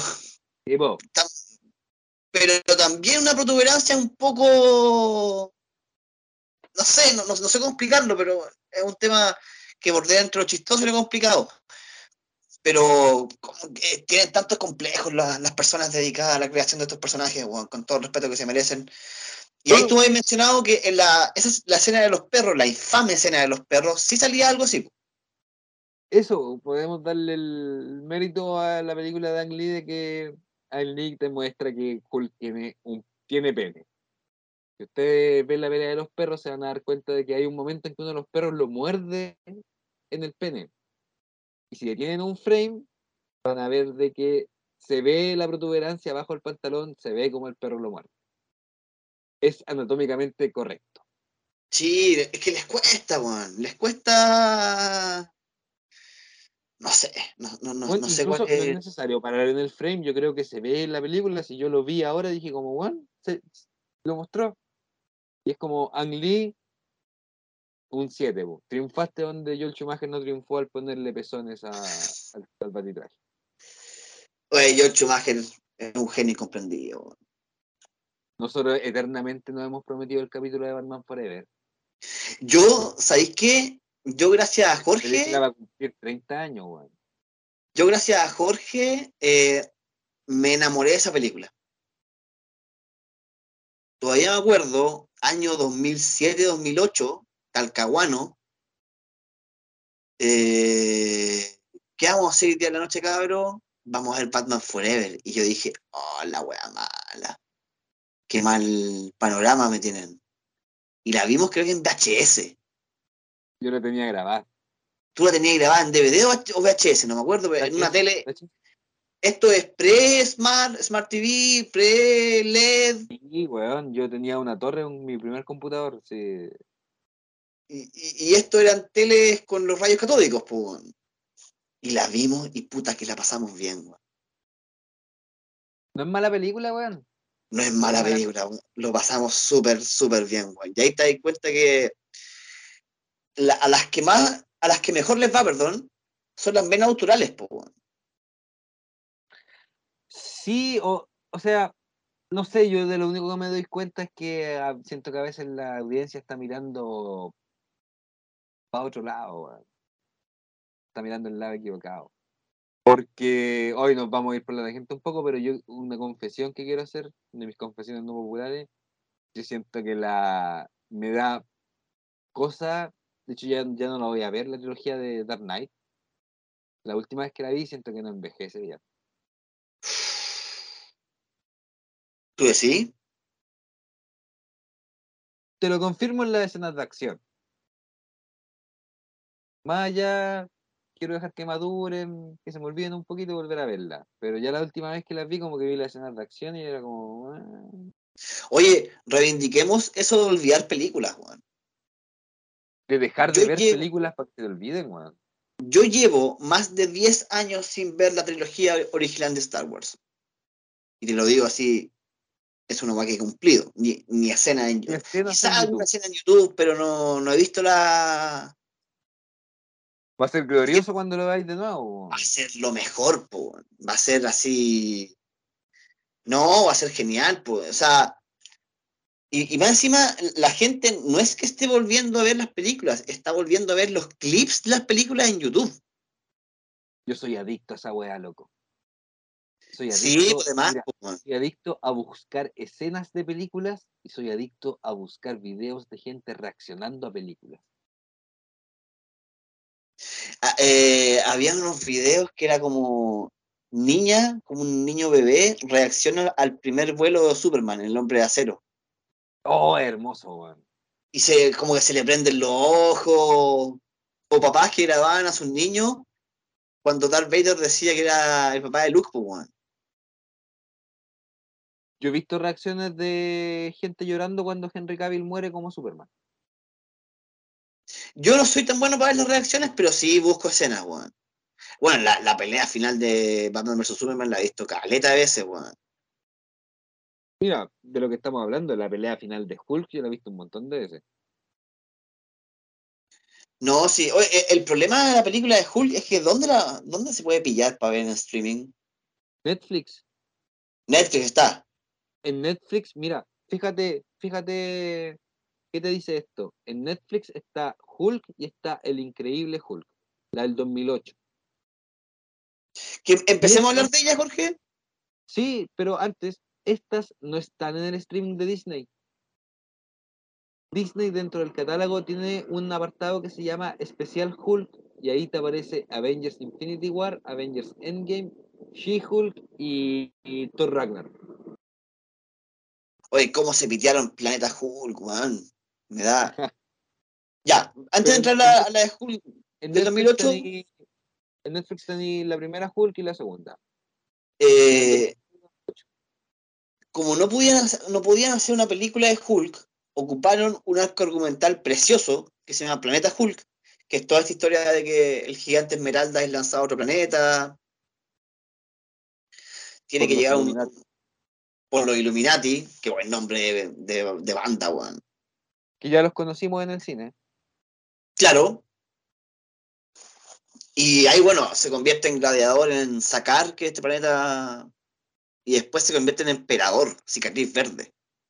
Todo eso no se puede volver a hacer en el universo Marvel. Porque ya lo hicieron en Thor Ragnarok.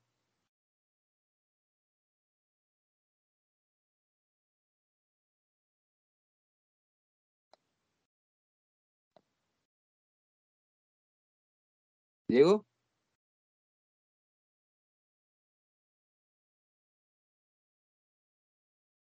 Diego.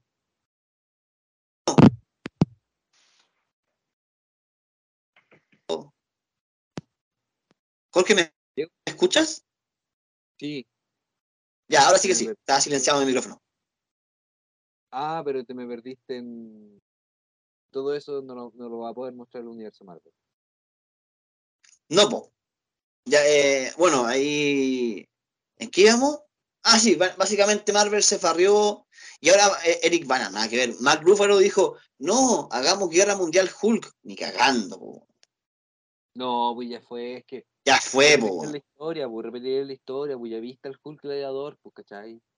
Entonces, yo siento que, o sea, me, me apena de cierta forma pensar en qué le espera al, al- al futuro de ese personaje, porque, bueno, no sé si puede hacer el spoiler del final de She-Hulk, pero ya vemos que le plantearon un nuevo desafío a Hulk hacia el futuro. Eh, lo veo, me parece interesante, pero no sé si es la historia de Hulk que quiero ver. Eh, y para pasar al, tema, por fin, a la película del 2008, que en rigor es la película de Hulk dentro del universo Marvel.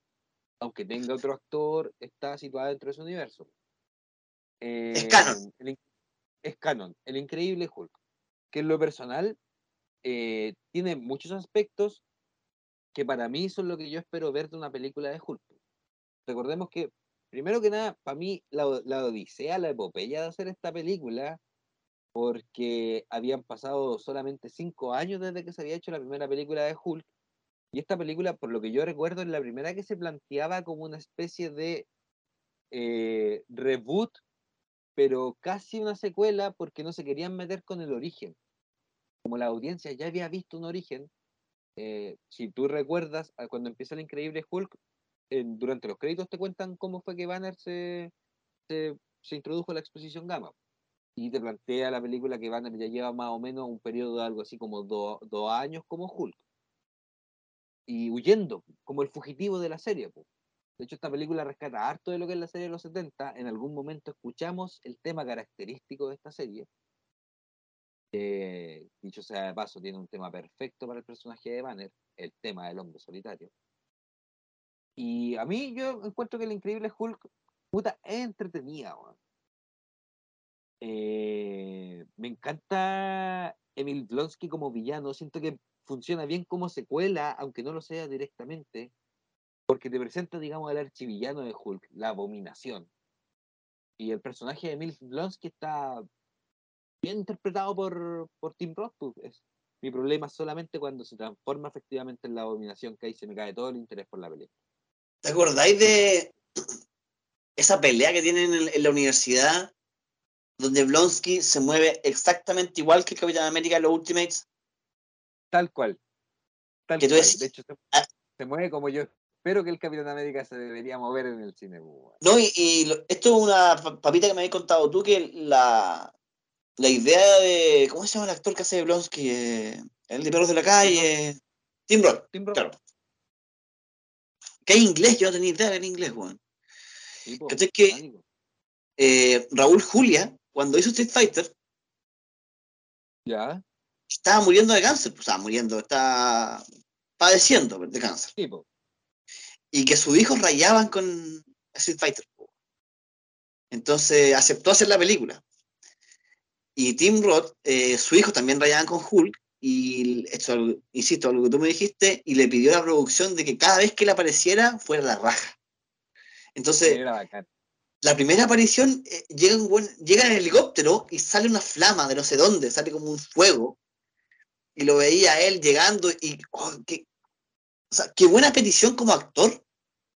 Así como, loco, cuando yo aparezca, que sea genial. Y, y con, cada vez que aparece, como peleando y todo el show, se ve. Va a ser un personaje que, digámoslo, es bastante unidimensional, pues, Blonsky no tiene una mayor profundidad, solamente que quiere ser el mejor de lo mejor. ¿Cachai?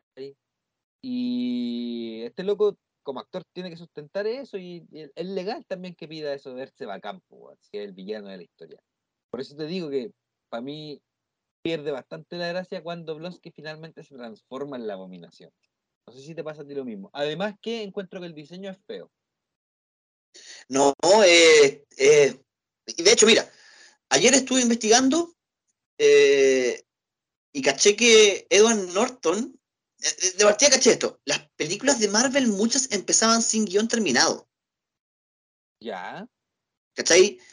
Y, y como las de Marvel explicaban, en, como un making of que vi, o sea, un video de ensayo, perdón, que las películas de Marvel no tenían guion y con las fechas de estreno eran súper estrictos. No es como con Flash o Aquaman que la han demorado ¿Cuánto han demorado Flash? ¿Dos años? ¿Un año y medio? Bueno, Flash es una, película maldita. Y la cosa es que Marvel te dice, no, no, no, la película sale en la fecha. Y se ponen a trabajar como, o sea, obviamente hay un guion que permite desarrollar los sets, ¿cachai? Hay un argumento, no, es que... Exactamente, on the run. Y Edward Norton escribía muchos diálogos. Y con el director que se llama, un francés que se llama Louis Letier, Letier no, Director eh, exactamente. Habían trabajado como un harto en diálogo, en ideas, en cómo, para dónde va la película. Y recordemos que la película se escribe dos veces. Sí. Se, se escribe en el guion, o sea, tres veces se escribe en el guion, se filma, se reescribe y la escritura final es el montaje. Sí, Entonces, en el montaje sacaron todo lo que hizo Edward Norton y el, director decía, la primera mitad de la película es mía. La segunda ah. mitad, yo no me hago responsable. ¿Cachai? Que le sacaron, le sacaron como una hora de película de todo el drama humano que tenía Edward Norton y, más encima por eso lo echaron. Y de hecho, en una entrega de premios, Edward Norton dijo, me fui de Marvel porque quería hacer una película que fuera mejor que lo peor que hace Christopher Nolan.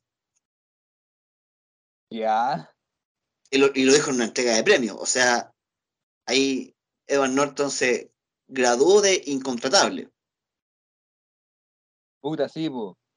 Sí, pues, todo el rato, pues. Pero, ¿qué te puedo decir? ¿A ti te gustó Edward Norton como Bruce Banner? Genial. ¿Cierto? A ti no. No, no, a mí me gustó. Eh, de hecho, me parece extraño que un actor como Edward Norton se haya interesado en hacer una película así. No encuentro un plus y que se haya involucrado como a ese nivel, pues si yo tenía entendido que se había ido peleado justamente por diferencias creativas, pues. Pero a mí me gusta, me gusta como que no le haga el quite a ciertos temas que puedan ser incómodos. Lo digo específicamente a la escena en la que Bruce Banner se empieza a excitar con Betty Ross y tienen que detenerse. Porque si este buen se altera mucho, se va a transformar en Hulk. Dentro de las cosas que no me gustan, te puedo decir, y ya esto es quejarse de lleno, que el diseño de Hulk que menos me gusta. Es muy fibroso, encuentro yo. No sé cómo se va a explicar. Como mono, así. El mismo look, con la chasquilla, los, ojos muy brillantes, te puedo, no te puedo encontrar fundamentaciones, más que solamente no engancho con él, no me gusta encuentro está de repente falso cuando se le mueve la chasquilla porque están perfectas, no sé. Me gustaba el, el Hulk de Lee, me gusta Caleta.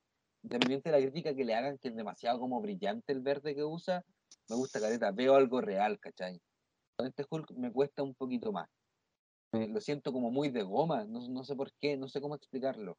Me pasa más todavía con la abominación, que me carga que la cabeza sea tan chica para el cuerpo que tiene. No sé. Eh, pero eso es como, insisto, quejarme de lleno. Porque entre los aspectos generales, específicamente ahora que me lo decís, por ejemplo, esa primera hora de Hulk me encanta. Que culmina, digamos, con esta pelea en la universidad, po. que por lo demás terrible buena. po. Oye, ¿y sabéis que un personaje de esa película va a volver al universo Marvel, po? ¿Quién? Ah, el, el que de hecho la película te lo muestra, pues el, El líder. el, el líder, pues el Samuel Stern. Sí. Va a volver en eh, Capitán América 4. Estaría bueno, pues, estaría bueno si yo, a mí me gusta, me gusta ese enganche, me gustó verlo en el cine. No tenía idea quién era el personaje, pero no me bastó saber más para cachar, ah, ese va a ser el villano esto. No, y eh, está interpretado por un cabrón que no me acuerdo cómo se llama, que es, es de estos selectos actores que navegan entre dos mundos, po. Es de los favoritos de los Coen, pues. Sí, pues y es eh, Looking Glass. En- Looking Glass en, en Watchmen, Watchmen. la serie. Que hay un- una serie de actores selectos que, que habitan en estos Marvel y DC. Están ahí. Claro. Claro. Eh, y también me cabe mencionar, creo yo, una que en la, en la increíble Hulk aparece otro personaje del universo Marvel en un cameo que es uno de los profesores de Spider-Man. En sus tiempos de ¿Cuál? estudiante. El... El lente. Ah, sí, Ma- Martin Starr el actor, que el profe nerd de lente, que hace, hace de otro nerd. Apare- según yo, el mismo personaje, pero estaba en la U. Sí, estaba haciendo la práctica en el laboratorio. Claro, Oye, oye ¿tú, ¿tú alguna vez viste Freaks and Geeks? nunca. Que fue su primera, fue su primer papel, pues, de ese cabro, que es un actor buenísimo, weón. Para todos los cabres, les cabres de, de- que nos escuchan, Freaks and Geeks. ¿Sabes que eso es como uno de los imprescindibles del historietador? Porque es una serie a la que tú habláis con bastante cariño y siempre la recomendáis. Creo que No, es el momento de hacerte caso y, y verla. Hazte un favor. Oye, pero eh, e- e- eso con la Julio 2008 yo, yo creo que eh, está plagada de buenas intenciones. po. Pero es sabido que el camino al infierno está plagado de buenas intenciones. Mira, yo pienso, para lo que era el universo Marvel en ese momento, porque esta fue la segunda película del universo Marvel, en rigor. Sí, pues es la segunda. Yo salí más contento con esta que con Iron Man. Es lo que Iron Man ha envejecido súper mal. De hecho, tengo entendido que esta, una, el Increíble Hulk, es la película de Marvel con menos chistes. Creo que no le hace mal. Eh, yo siento que es una película que te puedo considerar dentro de buena. No es muy buena, no es una que vuelva a ver, ¿cachai? porque la Hulk de Ang Lee sí la vuelvo a ver cada cierto tiempo. Esta, de repente nomás, pues, si me la pillo, la veo, porque la encuentro en 3D. Pero no es mala película. Insisto, no hubiese sido una mala secuela. Sí, pero- El problema es que cuando estos autores o autoras se atreven a soñar, eh, el peso de los estudios los aplastan. po. Porque Pero para mí ¿cachai que... la, revisión fue completa porque ni siquiera el diseño mantuvieron después en Avengers. No. Nada. Quisieron olvidarla. Me gusta a mí el, el Hulk de Avengers. El Es bueno. Es bueno. Sí, me gusta ese mono. Me gusta. Claro, ahora lo veo más cambiado, pero la base esa la, la encuentro genial. Encuentro si- te fijáis- para- Tiene como, igual tiene algo en la cara que me hace como que me da hasta un poquito de asco, no sé, me encuentro un poquito repulsivo. Quizás Pero- sea el, el- ¿Cómo se llama? El Uncanny Valley. ¿Ya? Sí. Ese término, que es cuando una representación virtual o falsa de un humano es muy humana, te genera como un, tal cual. Sí, como un rechazo. Eh, O sea, no es muy humana porque hay. Porque el Hulk de la película de los Vengadores es más caricatura- caru- caricaturizado. Salió. No, pero el- la textura, digamos, del efecto. Sí, po. El, de, de hecho, en la cara específicamente las facciones, weón. Oye, y si te fijáis que hemos estado hablando harto de los- de los temas psicológicos, de los problemas de padre, los problemas de la furia, esta película no tiene nada de eso, po. No, po. No, po. Justamente, po. Eh, puede ser que esa sea como una de las falencias dentro de la película, ¿ah? que no lidia directamente con la ira de Banner. No, no tenía una escena. De hecho, una de las escenas que cortaron que yo encuentro genial, que esta escena infame que está en YouTube cuando Banner se intenta suicidar, po, se intenta disparar en la boca. Y no puede. Sí, Es- escupe la bala. Sí, po. Escupe la bala. po, La bala. Eh, bien oscura esa escena y yo creo que hubiese sido necesaria. Le aporta harta profundidad al personaje. Oye, y entre las cosas que eh, me ha recomendado y que no he visto, ahora hice mi tarea y me puse a leer una saga de cómics que salió en el 2018, si no me equivoco. Tú me la recomendaste en el momento, con el número 3. Mortal Hulk. Dejamos lo mejor para el final. Eh, ¿Por dónde entramos a este tema? Eh, mira, deja contarte mi experiencia que es más reciente que la tuya. La tengo más fresca. Esta es una serie que yo empecé a leer recién. Apenas he leído los primeros 11 números de. ¿Cuántos son? 50. 50, cacha, 50. Claro, de- estuvo publica, se publicó desde el 2018 y terminó el año pasado. Exactamente. Puta, mira, esta es una historia eh, en la que te cuentan la historia de cómo Banner lidia día a día con Hulk. De cierta forma, te deja a ver de que ellos ya. Banner es Hulk desde hace mucho tiempo. Tienen como incluso como ciertas normas, como que se han rayado la cancha entre él y Hulk. Eh, por razones que desconozco, esta serie ocupa como la conversión original, en que cuando es de noche, Banner se transforma en Hulk. Y claro, tiene este, la, la serie tiene todo un mantra en donde dice Banner siempre, la noche es su momento, no el mío. La noche le pertenece a él. Y vemos a Hulk lidiando con una entidad desconocida que primero se manifiesta como su propia rabia, se manifiesta. eh, yo creo que está bien si hacemos spoiler de estos primeros 11 números, ¿cierto? Sí, no hay problema. Eh, primero se manifiesta esta entidad desconocida como su padre, como Brian Banner. Pero hasta donde yo voy, acabo de descubrir que es algo más. Y me llama la atención porque eh, no esperaba encontrarme con una historia de Hulk que fuese de terror y que tocara distintos tópicos dentro del terror, como por ejemplo el, terror sobrenatural. Yo ya sé que esta entidad que existe ahí, que va a ser el enemigo de Hulk a través de esta serie, tiene orígenes sobrenaturales. Te habla de, viene desde otra dimensión. Y wow, de partida decir que me enamoran las portadas de cada una de los números de, hechas por Alex Ross, que están hechos, creo yo, a la factura de los viejos pósters de películas de terror, como Drácula, el monstruo del lago Ness. Hay esqueleto, hay, hay carne en, en esas portadas. Y insisto, creo que es como que este autor, no recuerdo su nombre, Al Ewing. Al Ewing en algún momento de su vida leyó Swamp Thing de Alan Moore y ahora al hacer Immortal Hulk eh, eso razonó. Esas son mis impresiones. No sé qué más puedes decir tú, no sé si lo, lo- lo expliqué bien. No, sí. Eh, bueno, un poco de contexto. Recordemos que el Al Ewing, que es el guionista, es de la generación de el Matt Fraction, es de la generación del Tom Taylor, Ya. Tom King, ¿cachai? Son estos cabros, bueno, cabros, gente de 40 y algo que son el recambio, por ejemplo, de la invasión británica. ¿Cachai? Son... eh, Son los eh, que es- leyeron la invasión británica, ¿no? Claro, son los que leyeron la invasión británica cuando eran chicos. Y ahora con, bajo ese paraguas de estado mental comenzaron a escribir su historia. De hecho, el Matt Fraction, ¿tú sabes por qué se llama así? ¿Por qué?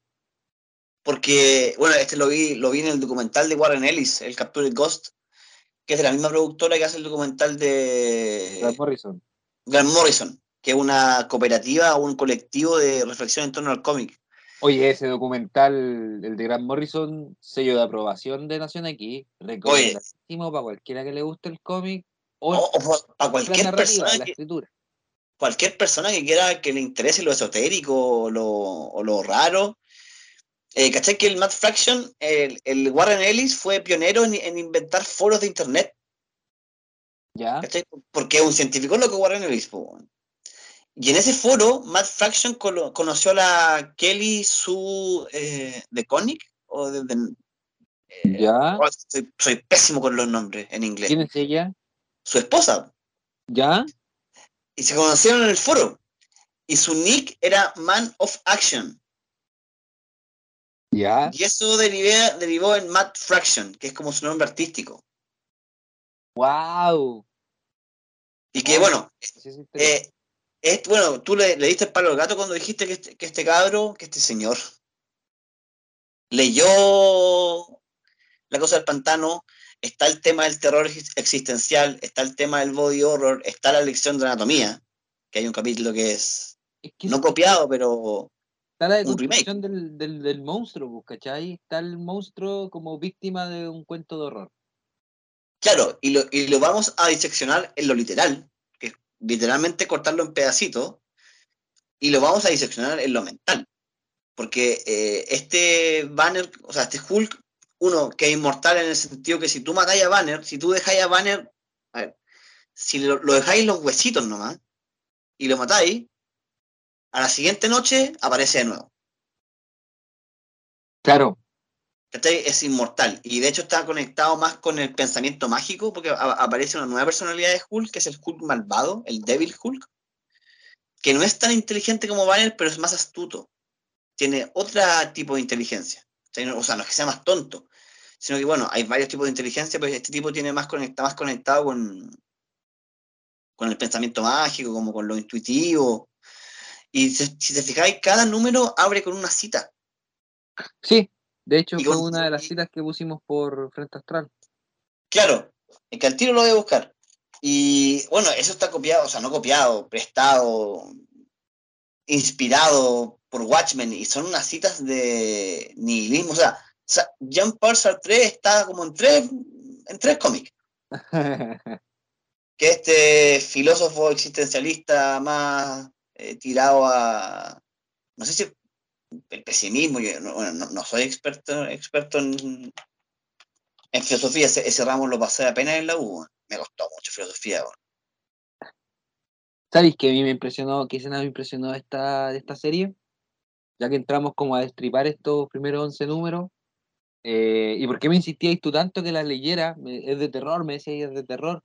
Me costaba imaginarlo, pero está esta escena en donde ocurre tal cual lo decís tú deconstruyamos al monstruo, cortémoslo en pedacitos. Y justamente se trata de una área del área médica del gobierno estadounidense X que quiere experimentar con Hulk, entender cómo funciona, y lo cortan en pedazos, lo tienen en vasijas.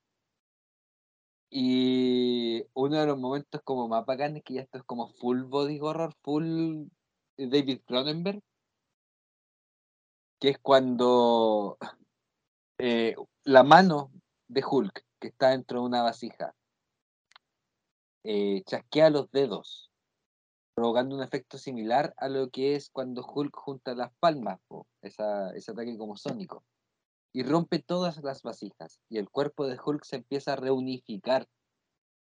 Pero, por venganza al científico que lo tenía ahí y que abusaba de él verbalmente, se reunifica con él, con el científico adentro. onda, une su cuerpo encima del científico, lo absorbe. Como en Akira. Como en Akira, y así es como lo mata. Ahí yo quedé como, wow, ya no, esto es rock and roll. O sea, aquí pedal to the metal, apretamos el pedal al máximo y si nos vamos a contar terror, vamos a contar terror.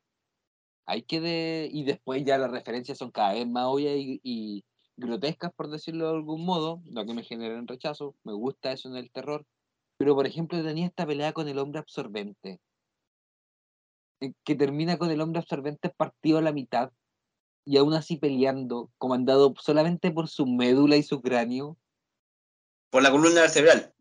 Y claro, la columna vertebral vertebral está recta y las otras dos partes de su cuerpo están como colgando. Están partidas por la mitad. Oye, que Eh, hay aplauso a Joe Bennett, que es ilustrador. O sea, el ilustrador. No, ahí te das cuenta lo que siempre hemos dicho, pues, o sea, el a donde está el cine, el cómic pasó por ahí hace rato ya. O sea, el cómic está muy adelantado. pues, Yo creo que una pelea así no la vamos a ver en el cine hasta mucho tiempo. pues. fase 17. Fase 17, claro. O sea, ya recién vimos un, un Stephen Strange zombie, e incluso levantó cierta ya crítica, pero esto era como ya rock and roll puro. pues. O sea, lo- yo lo leía y podía ver así como un poco Evil Death de Sam Raimi. Claro, y aparte de ro- de rock and roll, por sangre verde, porque por lo general el monstruo, el Hulk está destruyendo otras mutaciones de la radiación gamma, pues. Entonces, me hace pensar, ¿tú te acordás de esta película de vampiros de Quentin Tarantino de Crepúsculo al amanecer? o sea, no es de Tarantino en rigor, pero Él la escribe, claro, él la escribe. Ya, pues el tema con esa película, porque los vampiros tenían sangre verde, era porque era tanta la cantidad de sangre que para saltarse la censura tenía que ser verde. Y así no importaba tanto para la censura. Me hace pensar Es un lo- poco en eso, pues, ¿cachai? Porque aquí estáis destruyendo monstruos nomás. pues. Claro, son El autor se puede sacar esa, esas acciones de la cabeza. que es la, la necesidad, la madre de la invención, po, como Exacto. tenemos que bypassar la censura y pongámonos más creativos y salen cosas más, más llamativas a nivel artístico.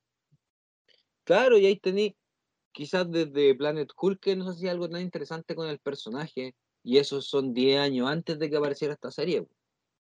Sí, porque convengamos de que Hulk en teoría es un personaje muy interesante. Tiene muy buenos runs a través de, y el run eh, lo entendemos por la permanencia de un equipo creativo en determinada franquicia, pero siento que Hulk no tenía una serie moderna que tú digas, porque ya, pues, lo de Peter David ya es historia antigua, ¿cachai? Y lo eh, Planet Hulk y Guerra Mundial Hulk, que es de Greg Pak, está bien, pero es cortito, ¿cachai? Como yo hace tiempo que no leía una serie regular que yo dijera. eh, por ejemplo, te iba a leer una frase que tú, la que tú subiste al Instagram. eh, cada uno es su propio diablo y hacemos de este mundo nuestro infierno. Oscar Wilde, en La Duquesa de Padua. Ese, ese es como el, el tono Es como la premisa del, del- del- de la serie en general de Immortal. Exactamente, ¿cachai? Que hay un infierno. ¿no? Está, no que en Marvel está el One Above All, como el que está por encima de todo. Esa es como la figura máxima de, divina de Marvel. Exactamente. Ya. Y, y aquí en este, en este cómic dejan de utilizar el One Below of, All, ¿cachai? El que está por Mm. abajo de todo. Y es Claro. por eso, ¿cachai? Que cuando viajan, tú alcanzaste a leer cuando viajan en el infierno, ¿cierto? Cuando entran a la puerta verde. No, pues yo llegué hasta que abrió la puerta verde y Hulk dijo, esto es el infierno. Ah, ya, ya, te, te faltó. ya, yo leí, o sea, yo la leí entera, pero ahora que la, la estaba releyendo, yo, yo estoy tan orgulloso de haber pescado series en su momento y leerlas enteras mes a mes, weón. Te envidio, te envidio por yo no haberme subido a ese tren y eso que tú me invitaste. Te invité varias veces y lo dejaste partir. No, eh, es genial. eh, es lo que tú decías, pues, de, también Sartre, ¿cachai? El, el infierno son los otros. Claro, Eh, este es el infierno. est- Estamos viviendo el infierno en la tierra. si te fijáis, lo que hace de esto una buena historia, lo poco, lo- he, leído solamente los primeros 11 números, pero lo que ha- hace para mí una buena historia es que regresa, le, le da otra visión al origen de Hulk a ese Jekyll y Hyde, ¿me entendí? Porque esta Immortal Hulk es una cuestión de dualidades, es siempre Hulk interactuando con Banner y pensar esta, pues de que está The One Above All, está The One Below All, ¿cachai? Siempre ese, ese, ese- como ese negativo que busca encontrarse. po. Y la serie en, en hartas partes, en hartos textos, reflexiona al respecto de eso. Sin, sin Oye, Jorge, la referencia. po. ¿Y Mm. qué pasa con la cuando una imagen es más brillante? El negativo es más oscuro. Exactamente. Exactamente. Yo, yo sabía que eso es un corte profundo. Lo- lo- como ya lo dijimos, los personajes tienen la misma fuente. Claro, que es una frase sacada de la serie animada de Batman que hace referencia a dos caras. Esta dualidad, esta dualidad entre Harvey, que es el fiscal de distrito puro, incorrompible, el paladín de la justicia, y Adonis. No, eh, es. Creo que es súper Apolo, claro. es súper. Eh, es súper desafiante leer Immortal Hulk porque te. De partida tiene estas frases que es un fondo negro, unas letras blancas, son citas muy cortas que uno dice como, wow. Como, aquí se viene algo, ¿me cachai? Es como una introducción. eso, te, te, pone como en el seteo mental correcto para leer el capítulo que te corresponde, ¿cachai? Al tener como esa, esa cita que te abre el capítulo. Yo, yo pienso que la gracia de Immortal Hulk es que igual estamos hablando una serie relativamente nueva, pues se han pasado cuatro años desde que se hizo, un año desde que terminó. Entonces, de más, que esta se va a convertir, creo yo, como en lectura de cabecera de referencia para el personaje, porque la primera buena saga es hace años, yo de Marvel no, soy súper alejado, pero una serie como esta me, me compra, pues, me, me, tira, me llama a seguir leyendo, pues. quiero ver más series como esta en ese universo, pues, de, este, estos personajes, pues, que mantengan como esa esencia, pues. Eh, lo que he dicho todo el capítulo, la, la eterna pugna de Banner tratando de controlar su vida, ¿cachai? su vida tomando control y tratando de liberarse, ¿cachai? Oye, mira, te voy a leer la primera cita que ocupa en, Immortal Hulk 1. Dice, el hombre es completamente menos bueno de lo que él se imagina o quiere ser. Carl Gustav Jung, Psicología y Religión. O sea, Al es un, es un tan ñoño y tan lector que te mete a Jung, weón. Es que se dio la pega de buscar. Bueno, no, no lo sabemos, ¿ah? Yo hace poco descubrí algo sobre Watchman y las citas, pues. ¿Qué pasó? Algunas son. Fueron buscadas por encargo y la encontró Neil Gaiman. Uh, qué buena papita, ¿eh? Por ejemplo, la cita que termina con, la, con el capítulo del búho, soy hermano de los dragones y no me acuerdo cómo va. No sé si te acordáis. No en particular, pero te sigo. Ya, el, tema es que la instrucción fue encontrar algo como en referencia a, un búho y Bill Gaiman la encontró y se la pasó a Alan Moore.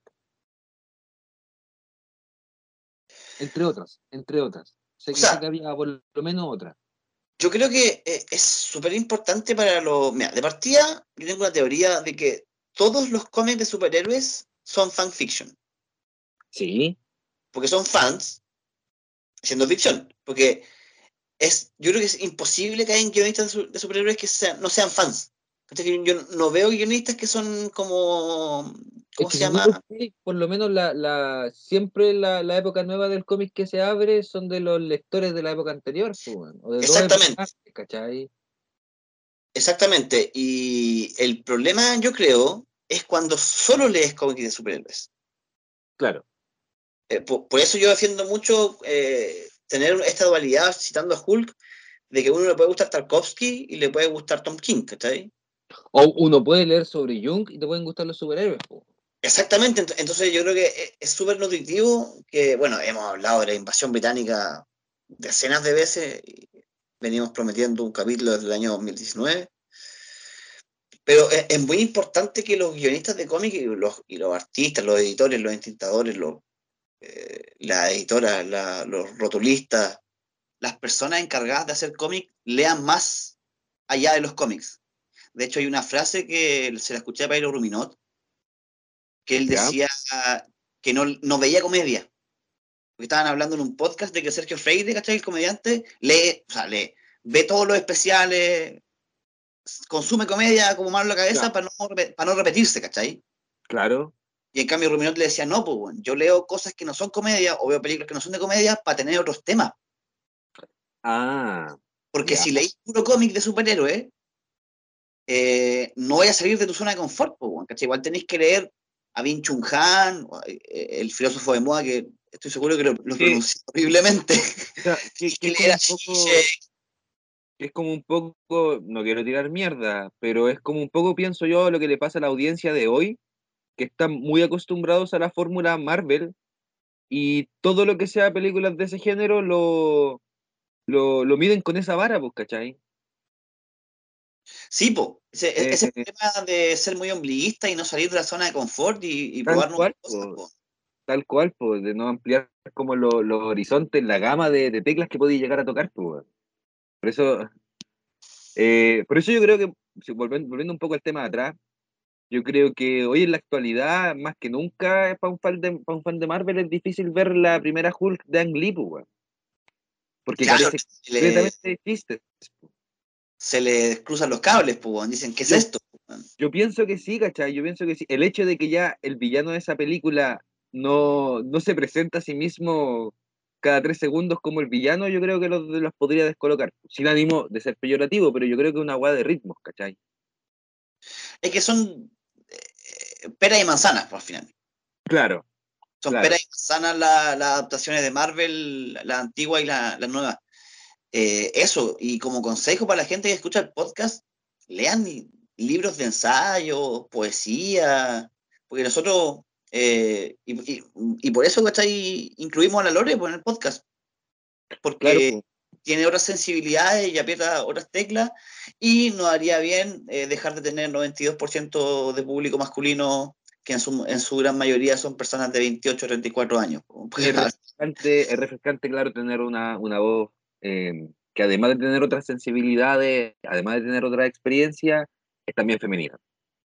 Claro, aunque agradable. no, no nos ha significado un... O sea, en geografía humana hay un concepto que se llama el índice de masculinidad, ¿Ya? que mide como el porcentaje de hombres, o no porcentaje, otro tipo de medida, en relación a las mujeres, que está ahí. ¿Ya? Entonces, eso se da mucho, por ejemplo, en, en las minas, pues, bueno. en las faenas mineras, tenía un súper alto índice de, de masculinidad, y en las faenas como, o sea, las faenas, perdón, en los trabajos como más de servicios, de atención al cliente, de, de ventas, tenéis más, más mujeres, ¿cachai? Entonces, lo que queremos hacer en el podcast es un poco romper la barrera, ¿cachai? ¿Por qué nos escuchan puros hombres, po? Sí, eso por un lado, y, y claro, y- e integrar nuevas temáticas de personas, bueno, ya, creo yo, independiente de su género, porque, por ejemplo, ni a ti ni a mí se nos hubiese ocurrido un capítulo tan genial como lo fue el multiverso Sabatini. pu. No, po. No, ni cagando.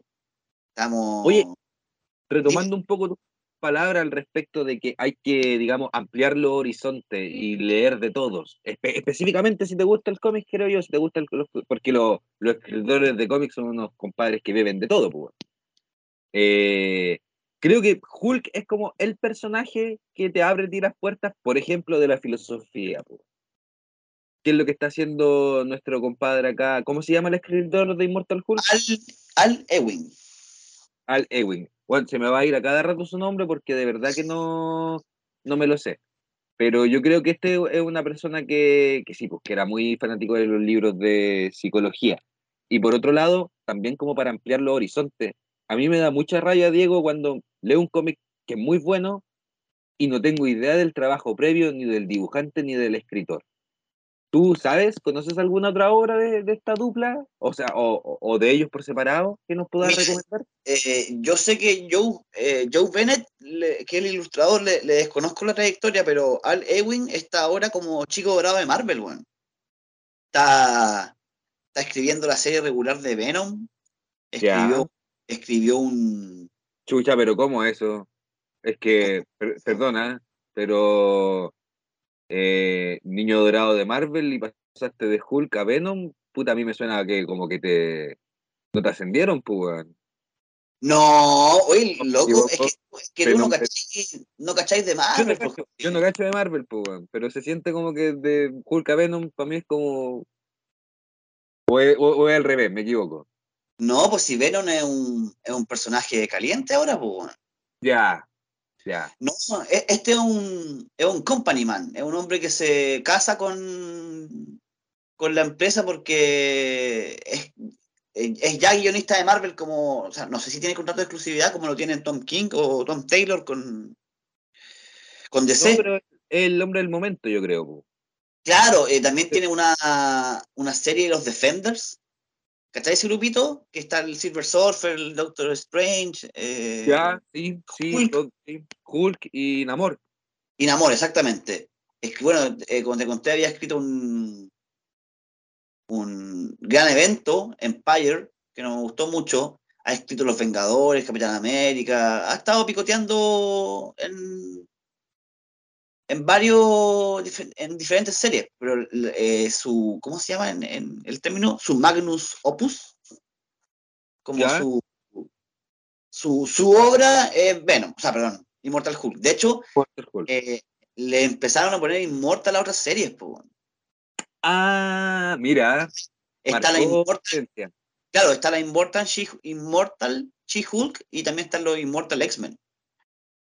Cacha, no tenía, no tenía ni idea. Eh, Diego tiene toda la razón al llamarme a mí un ignorante en Marvel. No tenía absolutamente ninguna idea. Oye, No, ¿qué y- esto? de- dime, No, que estaba pensando por cómo me describíais la, la carrera de Al Ewing, ¿así se llama? sí. Eh, qué genial esto para nosotros como lectores cuando vemos como ese ciclo de vida de un escritor, no sé, lo seguís como primero en un personaje que es relativamente desconocido. Después de eso le pasan una serie regular más importante. Después de eso se hace cargo de un evento. Y después de eso ya se pone a tirar como especiales que son peticiones del pues. Es más o menos un patrón que se repite en, en todos los escritores cuando pasan por su momento. pues, O sea, no sé, pues pienso en DC, pues Scott Snyder igual hizo su, su evento, ¿cachai? Tom Yo- King también hizo, su- hizo, hizo su evento. en, en Grant Morrison, ¿cachai? Que estos escritores como no- novatos o jóvenes talentos, jóvenes promesas, perdón, eh, a, Grant Morrison le dije, ya, juega, juega con Animal Man. Ya, ahí tenéis, Animal Man. Eh, ¿A quién le importa? Dar- eh, Frank Miller, ya, escribe, escribe Daredevil, ¿a quién le importa Daredevil? Ya, toma.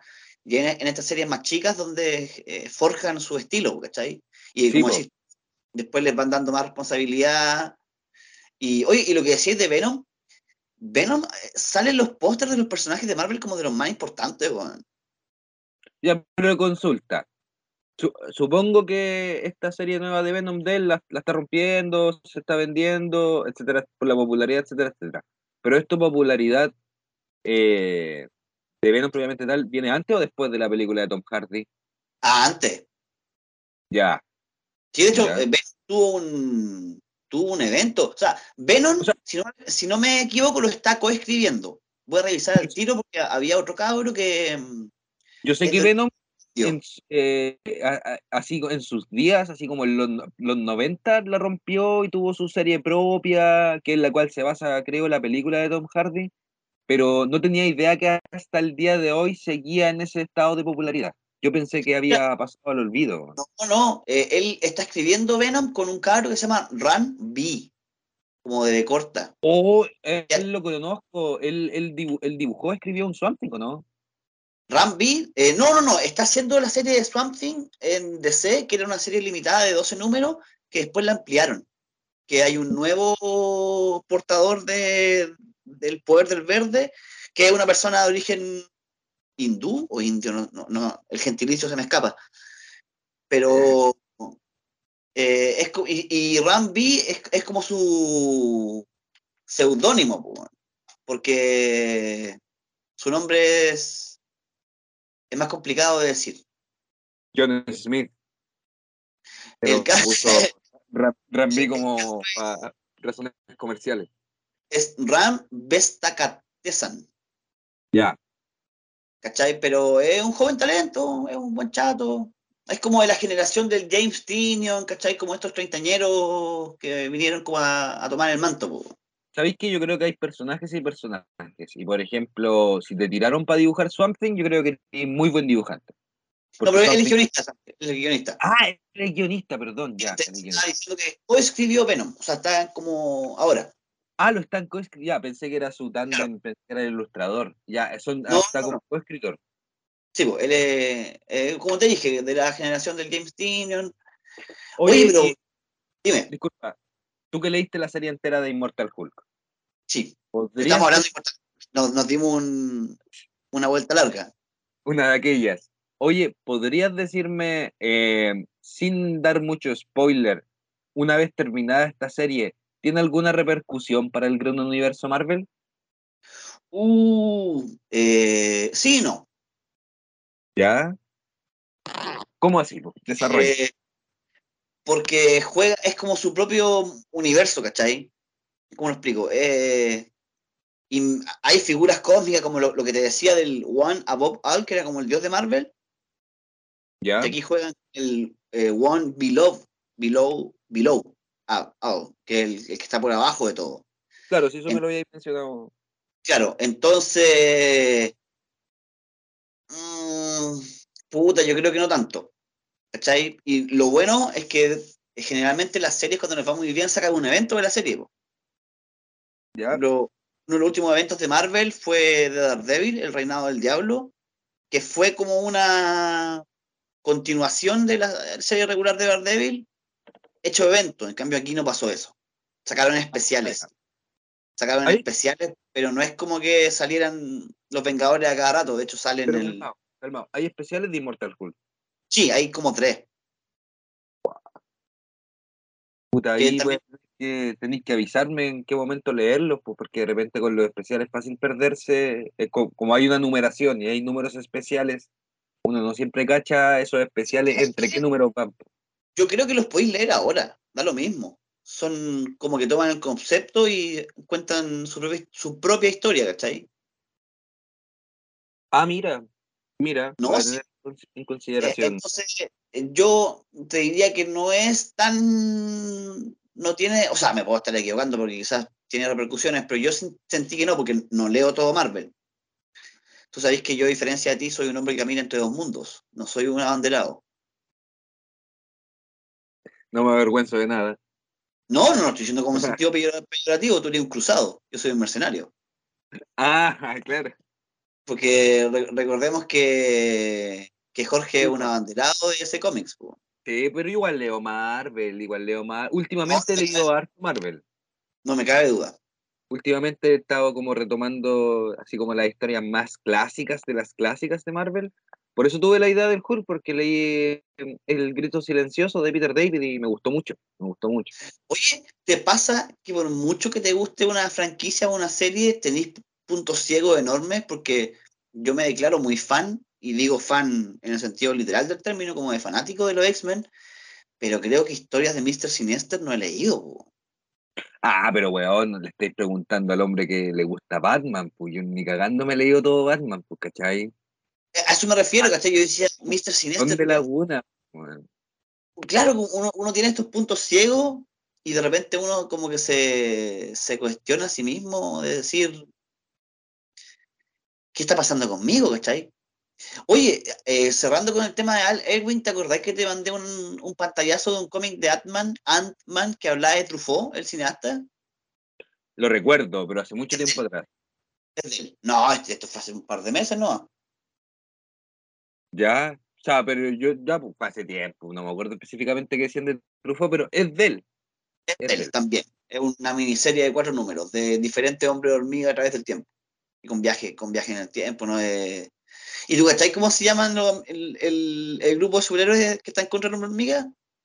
¿Cómo se llama? Los antagonistas.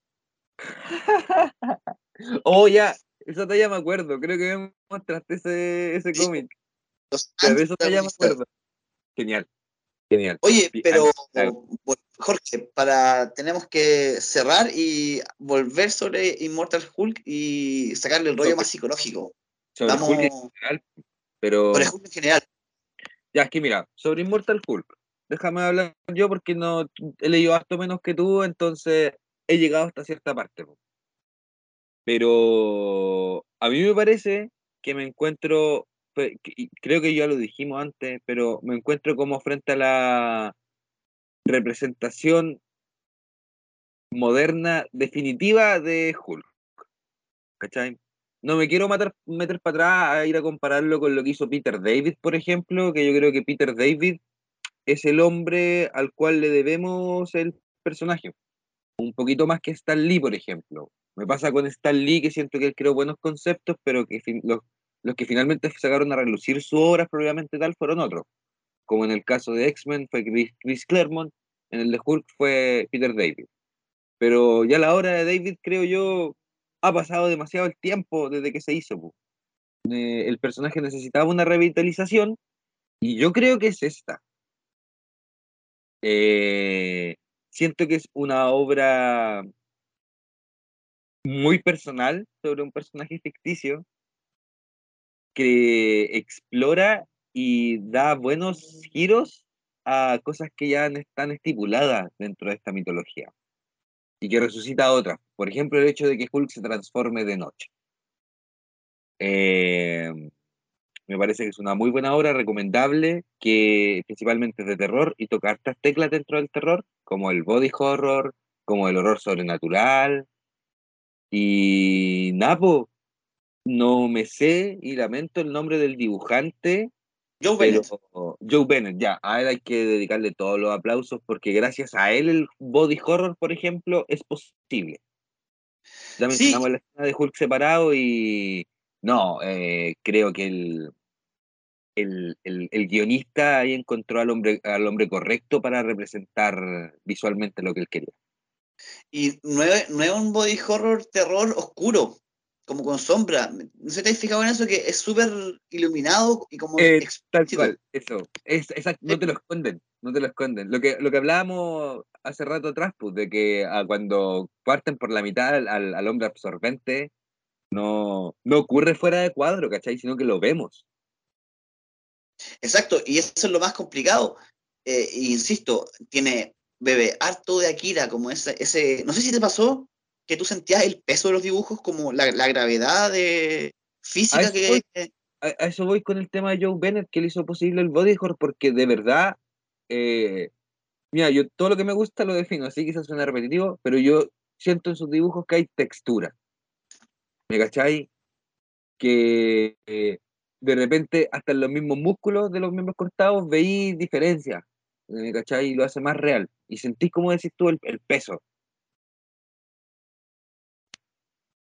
Sí, y, y bueno, y volviendo a lo que tú decías, esta es la obra de Hulk. Yo, yo te decía que a este personaje le falta eh, un señor de la noche regresa, regreso del Caballero Oscuro.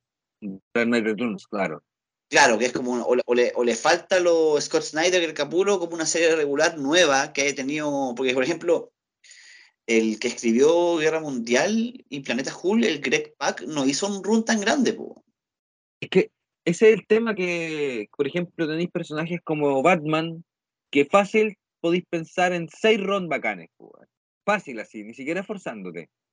Y tenía Hulk, y puta pensaba en Peter David, pensaba en Planet Hulk, y era, po, ¿cachai? Son, Bueno, tenía Bill Mantlo, Lin Wayne también trabajó, pero ya es, es muy para atrás, po. ya, correcto, pero ¿cuáles son los arcos por los que se definen esas etapas? Porque, por ejemplo, podéis no saber quiénes son los escritores en las etapas de Batman, pero aún así, ¿cacháis que hay una etapa en que estuvo Ra's al Ghul, otra etapa en que murió el segundo Robin? Entonces, sin desmerecer, yo no dudo que Bill, Mal- Bill Mantlo y Lin Wayne, por ejemplo, también hayan sido grandes escritores, pero desconozco cuál fue el aporte que hicieron al personaje. Y a eso me refiero que el Hulk es el tipo de personaje dentro del cómic al que le hace falta que le, que le metan más mitología, ¿cachai? Que, que pasen más, más manos por él, que, que lo marquen. Sí, Ah, pues de hecho, oye, ¿puedo recomendar un par de horas de Hulk? Yo quería hacer lo mismo, bueno, iba a recomendar un cómic de Hulk del que no, no hemos hablado y yo creo que ya nos cansamos. No, pues si ya hay tiempo, Jorge, si hablamos tres horas, hablamos tres horas, weón, qué tanta wea.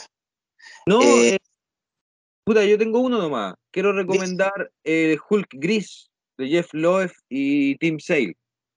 La misma, el mismo tándem creativo que hizo Spider-Man Blue, una tremenda obra de Spider-Man. Y el Batman el largo Halloween, por el lado de DC. Hulk Gris. Me parece una muy, muy buena obra, que también rescata elementos principales del personaje.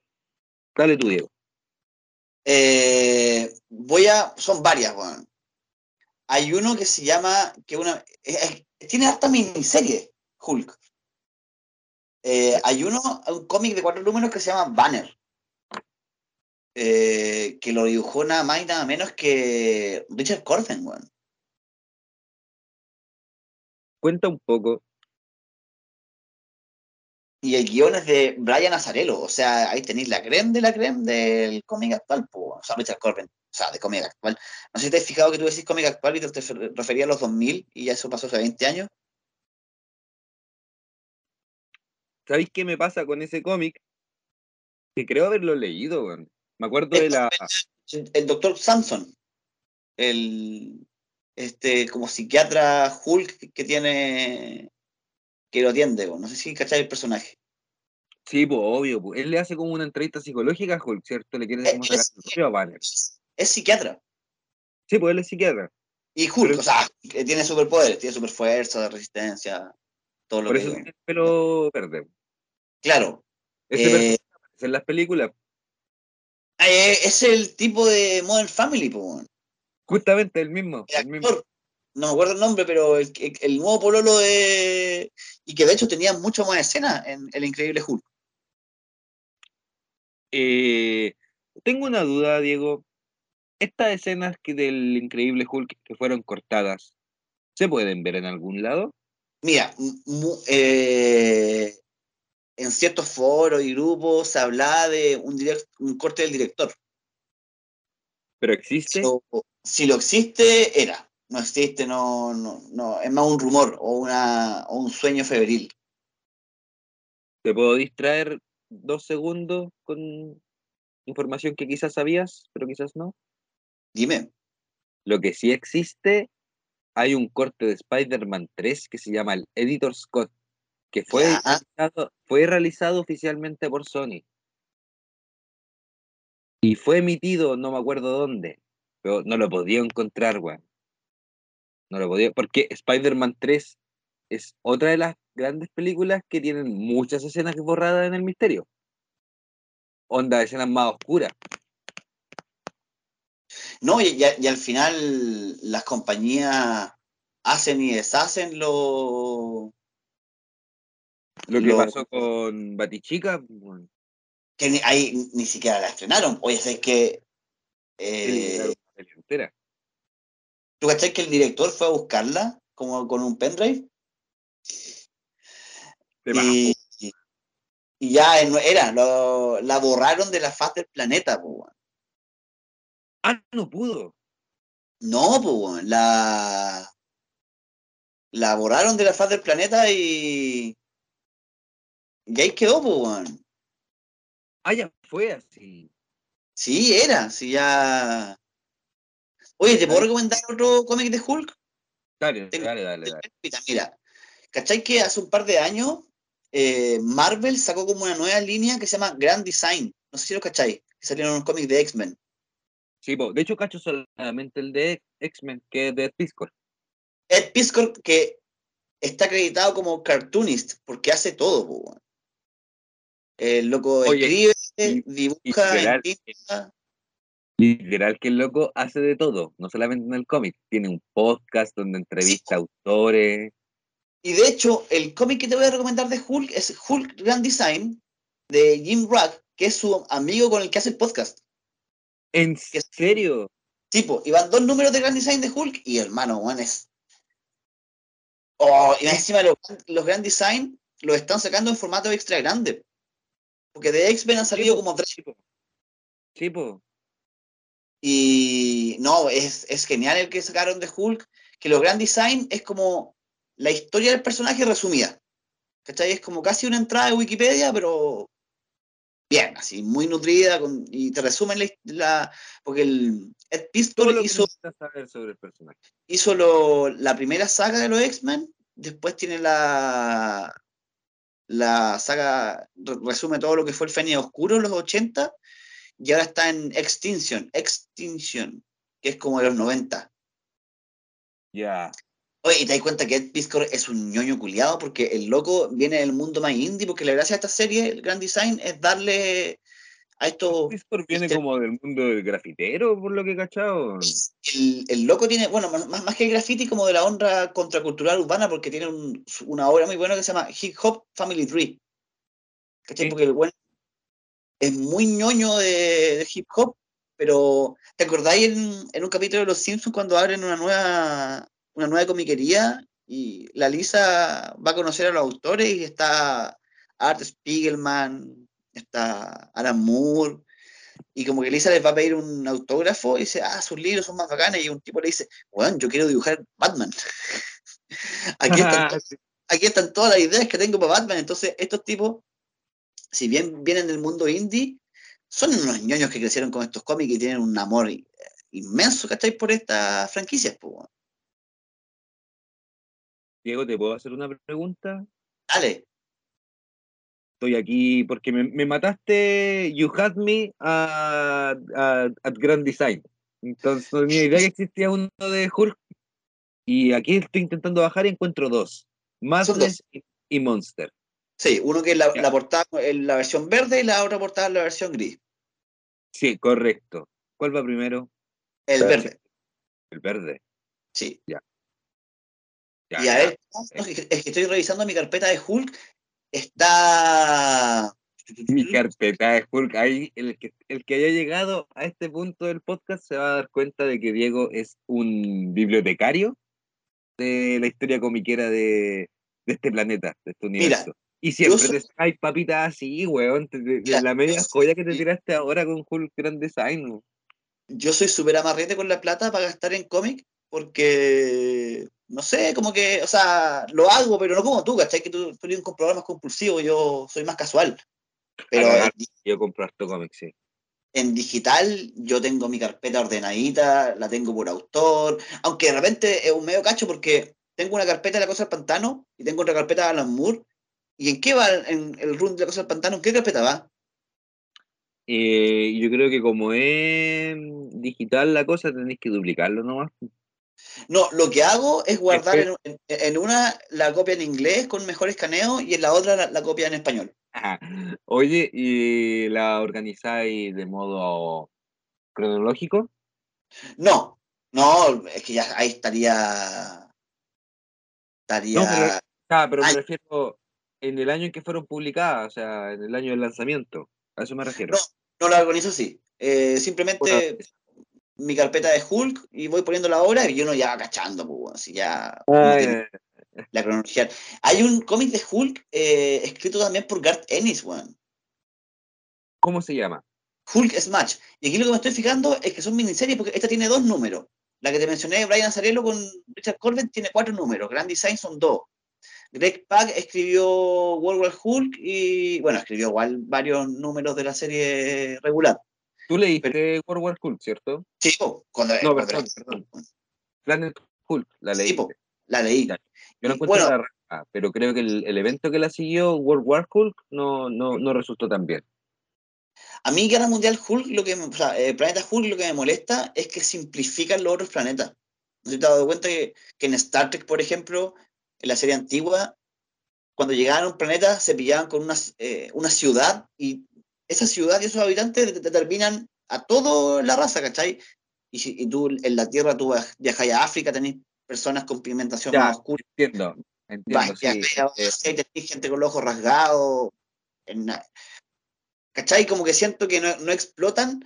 Ah, y el tema de las rebeliones, yo creo que los gringos no entienden las rebeliones. No, para nada, para nada, nunca por eso existe la segunda trilogía de Star Wars. Sí, porque como que los gringos no entienden las rebeliones, los gringos no han vivido un estallido. No, entonces, eh, no, no, no, es que no entienden, no les da, ¿cachai? Eh, ¿Tú leíste Scarlet de Bendis? No sé si te la, te la recomendé. La hablamos, hablamos en un capítulo sobre Scarlet. Hablamos.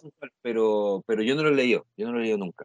Puta, en ese cómic hay como un estallido social y a mí me, está agarrando las mechas del pelo de lo enojado que estaba. Claro, por cómo ocurrían las cosas. Sí, pues, y a ver, ¿qué otro más hay de Hulk? Mortal Hulk, Hulk Smash, Banner, bueno, lo de Bill Mantlo, que eh, el run de, de Ewing, del que estamos hablando, se basa harto en él. De hecho, el, el run de, de Bill Mantlo? He picoteado. ¿Ese lo, previo, ese es previo al de Peter David. Previo, previo, esto 70, 80. Pero qué, ya, ¿qué historias son ahí? ¿Qué onda? Yo no las he leído, por eso hablé tan, tan, he, he, picoteado. Leí uno cuando pelea con los Vengadores, pero No te podría decir más allá porque fue hace tiempo. Como que eso me pasa con Hulk, que, no me he comprometido con una serie regular, como que las bajo y quedan ahí. O sea, Immortal es la primera. Claro, que leí de cabo a rabo y, que releí, que lo releí para el podcast ahora, o sea, leí los números que todavía he leído, porque convengamos que para hablar de una serie regular, si te leíste 12 números de 60, no sé nada, no sé nada. Yo estoy hablando, claro, yo conozco muy poco de la historia, solo te puedo, decir que estoy enganchado nomás, pero no. No, lo que digo es que eh, tenéis propiedad para hablar del tema porque ya 11 números está bien, ¿cachai? Si ya. Es un arco argumental. Es un arco, o son dos arcos, pero. Eh, y ¿sabéis qué? Se nota mucho que este tipo, el, el Al, entiende de psicología y también entiende el, del personaje, porque te acordáis que en el número uno, el Rick Jones, que es como el Robin de Superman, o sea, el Robin de Hulk, eh, en un momento dice, necesita paz y tranquilidad. Cuando, van al infierno eh, de la Puerta Verde, el personaje de Rick Jones muerto, que son unos tipos sin ojos, claro. te dice eso, paz y tranquilidad. O sea, te das cuenta que este loco es un... que hace las dos, pues te lee psicología, te lee psicoanálisis, te lee, hay un, me imagino que, ¿cómo se llama este? El, hombre Campbell, el de los... Joseph. Eh, eh, Joseph Campbell, el héroe de la misma máscara, que no me he leído, debería ver un resumen en YouTube por lo menos de ese libro. ¿Te lo leíste tú, eh, Jorge? Parte, parte y, simplificaciones. Uno, eh, creo que he leído más gente escribiendo sobre Campbell que a Campbell en sí Es que sabes que el héroe de las mil máscaras, mil máscaras mil es una lectura, mil caras. Es una lectura igual cotota, y, no, no, y si uno lo, se pone a pensarlo, es como la piedra fundacional de todas las ficciones que leemos hoy en día. Claro, o sea, por algo eh, el George Lucas era alumno de este weón en California. Creo que sí. Creo sí, que, creo que sí. Eh, oye, Jorge, eh, palabras al cierre, Immortal Hulk, Hulk en general, psicología. Sí, quería tirarte también otro rollito que mientras conversábamos me iba acordando de que también todos los, escritores, por lo menos que yo he leído, de Hulk le, le, intentan tirar su cuota de terror porque en el ron de Peter David, por ejemplo, la transformación de Banner ocurría debajo de la piel de Banner. Entonces, lo que rompía Hulk al salir era la piel de Banner. Y usualmente esa piel quedaba ahí tirada. Claro, como que explotaba. Era como cuando las serpientes cambian de piel, ¿cachai? Claro. Eh, o también me recuerda mucho a ciertas transformaciones de hombres lobo en el cine. Que hacen lo mismo, porque justamente dejan la piel atrás, la piel humana atrás. Eh, que igual es un, un, efecto bien grotesco, ¿ah? incluso para, los cómics de esa época yo veía los dibujos de esto de gritos silenciosos y no dejaba de ser grotesco, me agrada, me gusta. Hulk, el personaje, por lo mismo. Creo que es por mi tendencia al terror, que Hulk es uno de los personajes de cómic de Marvel que, que más me gusta. Eh, no hemos mencionado que Hulk se ha enfrentado a los, a los dos grandes de DC. El, primer, el segundo crossover de, DC y Marvel como empresas fue justamente Batman contra Hulk.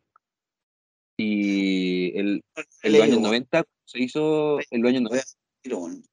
¿Qué pasó? Y con, Superman, y con Superman también pelea. Ah, claro, con Superman pelea porque en los 90 se hace el cómic, eh, la primera pelea entre las compañías DC versus Marvel, y el campeón al que le toca enfrentar Hulk es nada menos que el mismísimo, el kryptoniano. Kalel. Eh, dato curioso, dato curioso. Y sí, o sea, cae de cajón, no sé si valga mencionar que Hulk básicamente es como uno de los seres más poderosos, por lo menos los Vengadores. ¿Tú cachai que hay un término que significa nerfear? Que no, por favor, desarrolla, ¿qué es? Siempre creo que Estoy casi seguro que viene de los juegos de video, porque por ejemplo, si tú sacaste un juego de video y hay un personaje que es demasiado fuerte por sus estadísticas de ataque, agilidad, defensa. Ya. Todo eso, ¿verdad? En la actualización lo nerfean, como para bajarlo. Ah, ¿y, qué se, y a qué te refieres con nerfearlo? Se le otorga... Que a Hulk le ha pasado, ¿cachai? Porque, por ejemplo, en, el universo Marvel, eh, en la batalla de Nueva York, este loco se enfrentaba contra estos gusanos acorazados, voladores, ¿cachai? Que venían de... El solo. El solo. Y en, y en She-Hulk, la loca anda en camioneta y lo para, po.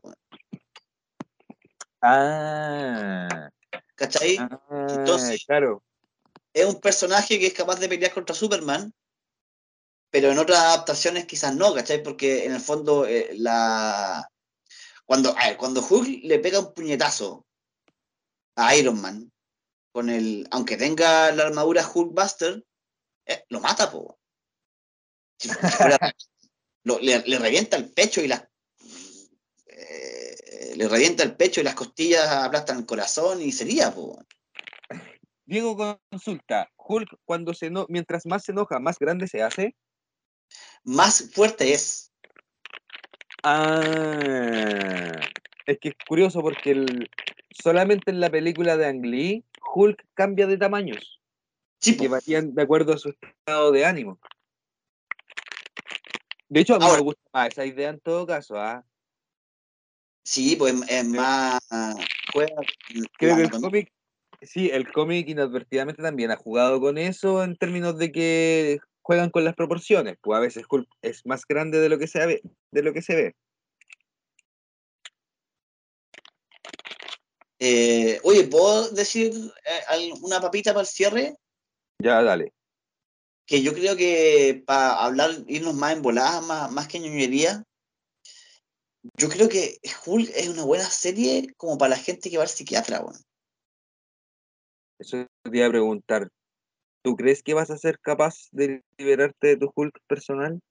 Porque No, No, que, que porque esa que esa sea la premisa del capítulo. Esa sea la moraleja del capítulo. Todos tenemos nuestro Hulk. ya, aquí- oye, puedo hablar muy personal porque voy a. eh, eh, La, la persona que llegó escuchando hasta este momento se merece que tú le digas algo personal. puta, eh, yo tengo issues, ¿cómo se dice? Mentales, weón. ¿Ya? tengo, tengo mis cositas, no, auto, no automedicadas, ¿cachai? O sea, autodiagnosticadas, perdón. eh, no, la, la ciencia tiene un. ¿Cómo se dice? Un veredicto, no un.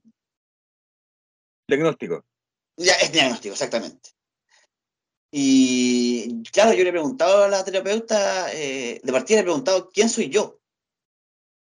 ¿Quién soy yo? ¿Soy la persona eh, más inestable antes, antes de las pastillas? ¿O la persona más estable que soy ahora después de las pastillas? Mm, ¿Quién soy yo? ¿Cachai? ¿Quién? Y en el fondo me decía que no, que el Diego de verdad es es el Diego medicado.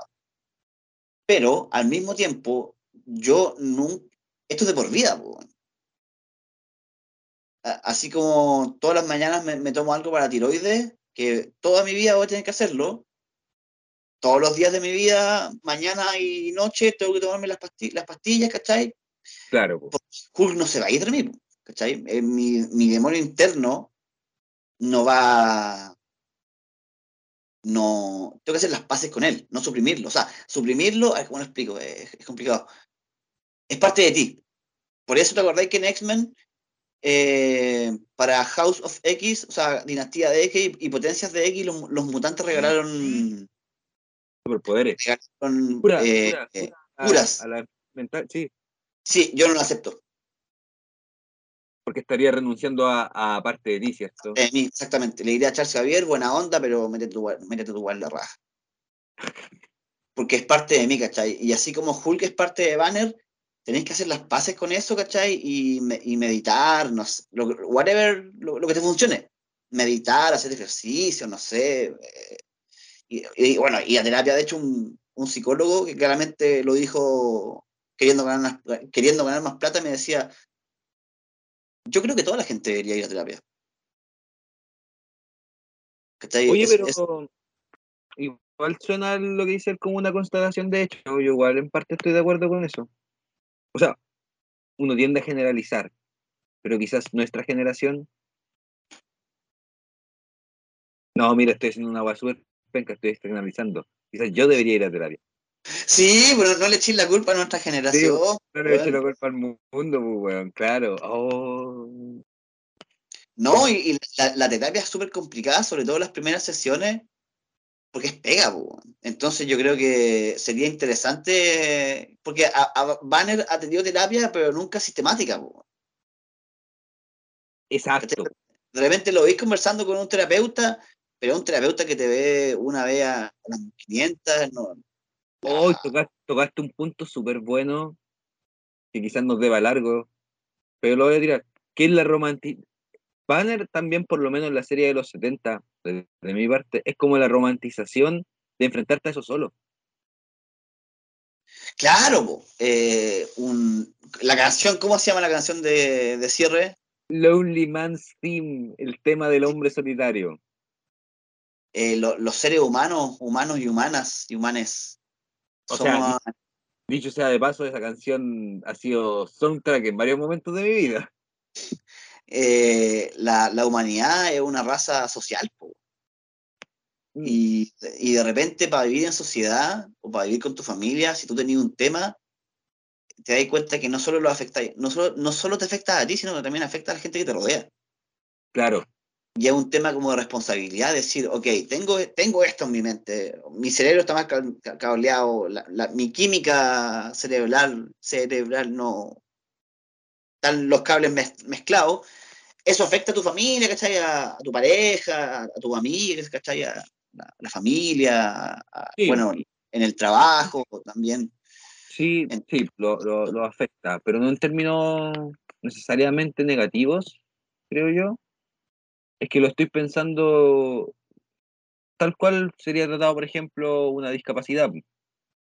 Desde una pues, significativa a una menor, por ejemplo, lo, pienso en mi caso cuando tú hablabas de que te vayas a levantar con eso todos los días, es como mis lentes, pues, Claro, o sea, guardando las dimensiones quizás de, las complicaciones. pero es, algo, es algo médico que se tiene que tratar. Y yo por eso siempre le, le, tiro las orejas, ¿cachai? Como a, la gente que sabe que tiene un problema, que se lo han diagnosticado y que no toma pastillas. Porque es el equivalente a andar con un tajo en la pierna, sangrando, y decir, no, no, se, cura solo, se cura solo, no, no, no, te preocupes, no te preocupes. Claro. Entonces, vayan a ser fan, eh, pidan hora, puede que les den hora para la próxima semana o puede que les den hora para otro año.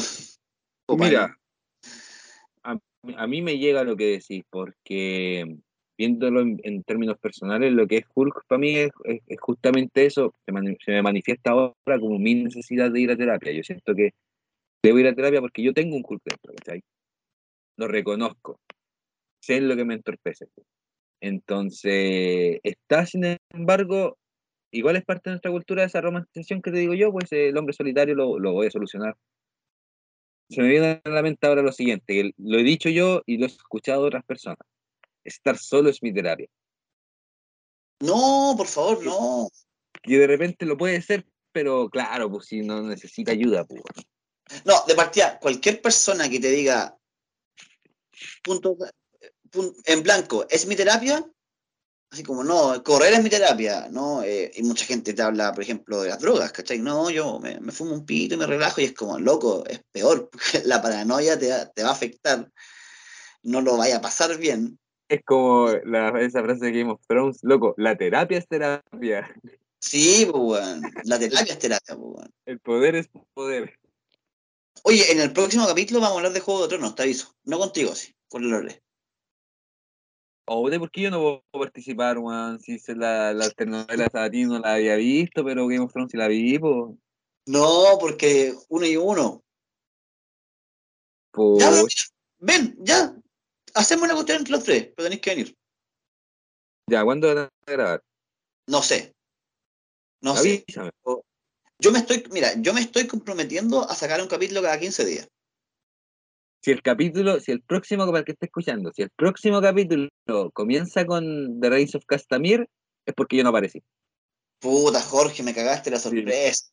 Mira, me, me vaya a matar y lo, anunciáis, con, con, la misma sinfonía que íbamos, íbamos a partir con ese tema en, guitarra, no es que la Lore está eh, eh, no, Que, se lo saque, pues, weón, ese tremendo cover que sacó Eh, no, pero está bien. Sí voy a intentar ir. Sí, pues ven, pues ven. Eh, oye, estábamos hablando de Hulk. Eh, ningún hombre es una isla. O sea, y digo hombre, por, en realidad hablo de persona. No, hay que peludo hablar. Está complicado hablar ahora. Bueno.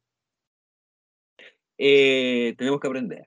Tenemos que aprender. Cierto, hay que aprender, acostumbrarse, está, está medio complejo, pero se, se, Mira, se yo, yo- yo he encontrado que todos los argumentos que apuntan a no ocupar lenguaje inclusivo eh, se resumen en que les da paja, les da paja hablar así.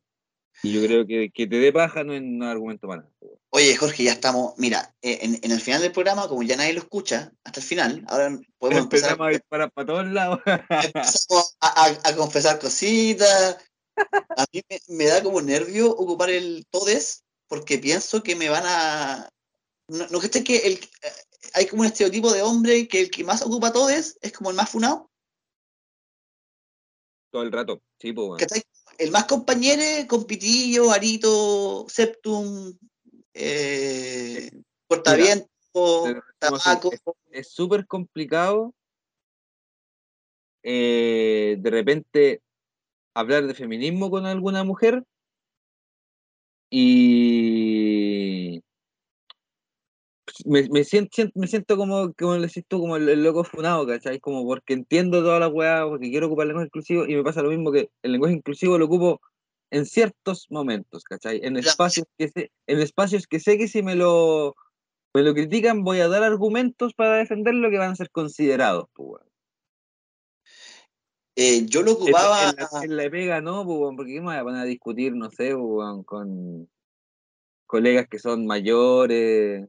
Sí, No, pues, hay Pero, por ejemplo, intento ocuparlo generalmente cuando me encuentro con otras personas que son escritores.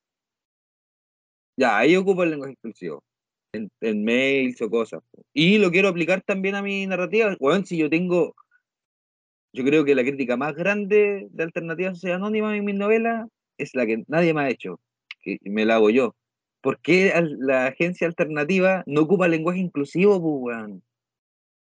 Uh, No, una weá multiversal, pues, weón. recordemos que Jorge es un autor, autor. El. Escritor que ya tiene su propia novela, usted va a busca libre, alternativa SA, se lo compra o se lo puede comprar directo al Jorge, como usted quiera, si se lo compra directo se va con firmita. Así Ese, que, es uno de los, ese es uno de los cambios que quiero hacer en una reedición. Porque Alternativa Sociedad Anónima, la base de mi novela, es una agencia de viajes que existe en todos los universos. Por lo mismo, debiera, debiera, los funcionarios debieran hablar lenguaje inclusivo. sí, po. Oye, que todo- ese todas las formalidades. Claro, porque en la novela tú veis tarjetas de alternativa, veis información. Eso debiera estar escrito en lenguaje inclusivo, pues. O sea, que yo lo ocupaba haciendo clases, con la práctica. Puro, pa- pa puro, ¿cómo se llama? Cagar en la mente. Un alumno me dijo, un- profe, no se humille, Ya. no se No, humille. pero yo dije, ah, Ya, no, pero pero- es, es un, es un niño, po, es, un- es una mentalidad verde. Pero es que el, el académico, por ejemplo, es un espacio donde podía ocuparlo y tenéis que ocuparlo. Ah, no, estáis locos. Es decir, eh, yo que estudié en una facultad de humanidades, No, que- pero, a ver, oh. ha- hablo como de las clases. No Ah, sí. como a los, a los, a los profes, po, porque no, porque insisto, son viejos defensores de la lengua. po. por eso, yo de- eh, estudié en facultad de humanidades, pero estos locos eran más fachos que... ¿Sabes? Lo que a mí ¿Qué me carga, porque yo estudié traducción, ¿ya? Y dentro de, mi, de mis primeros años de traducción, una carrera que no terminé, pero dentro de los primeros años, dentro de los ramos que aprobé, o sea, tuve lingüística. Y en lingüística te hablaban de que el lenguaje tenía cinco características fundamentales que no, no podían, o sea, tenías que identificar esas cinco características y era un lenguaje. ¿Cachai? Dentro de ella, puta, me acuerdo que una era la arbitrariedad, arbitrariedad ¿cachai? Que el lenguaje era arbitrario. Eso provoca que caballo en inglés sea horse y en alemán sea Pferd y en español sea caballo. po. No hay ninguna vocal, sonido que se asocia a ese animal, pues, ¿cachai? Fue arbitrario. Y otra de esas cinco características es justamente la mutabilidad, pues. el lenguaje va cambiando. No es estático, ¿cachai? No, y si te fijáis. Entonces no vaya en contra de ninguna ley al hacer lenguaje inclusivo, esa es la weá, no, no, no, no existe norma que no te lo permita hacer. La RAE, por más que se lo quiera inventar, no. Loco, en la RAE incluso ha aceptado el uso de la palabra toballa. Ha aceptado que a la, a la palabra como obscuridad, que era antiguamente, se vuelva oscuridad. Se ha comido palabras, se ha comido letras, ha sumado letras no tienen justificación, argumentación como para negar el lenguaje inclusivo, ¿cachai? No, y es una buena política. Yo quería hablar de la RAE porque mucha gente habla, no, es que la Real Academia. ¿Tú cachai de qué viene la palabra real? ¿De, qué viene? A ver. De, realiza, o sea, de realeza. Por eso en la independencia de Chile, el bando ibérico de los españoles se llamaban los realistas, porque no, eran, no eran españoles, eran eran chilenos. Eran, o sea, no, Chile no existía, pero eran personas nacidas en el territorio que, conocemos como Chile. Algunos oficiales habrán venido de la península ibérica, pero se les decía realistas por la realeza. Entonces, que un burócrata de Madrid que está supeditado a la monarquía te venga a decir cómo hablar, anda de la chucha.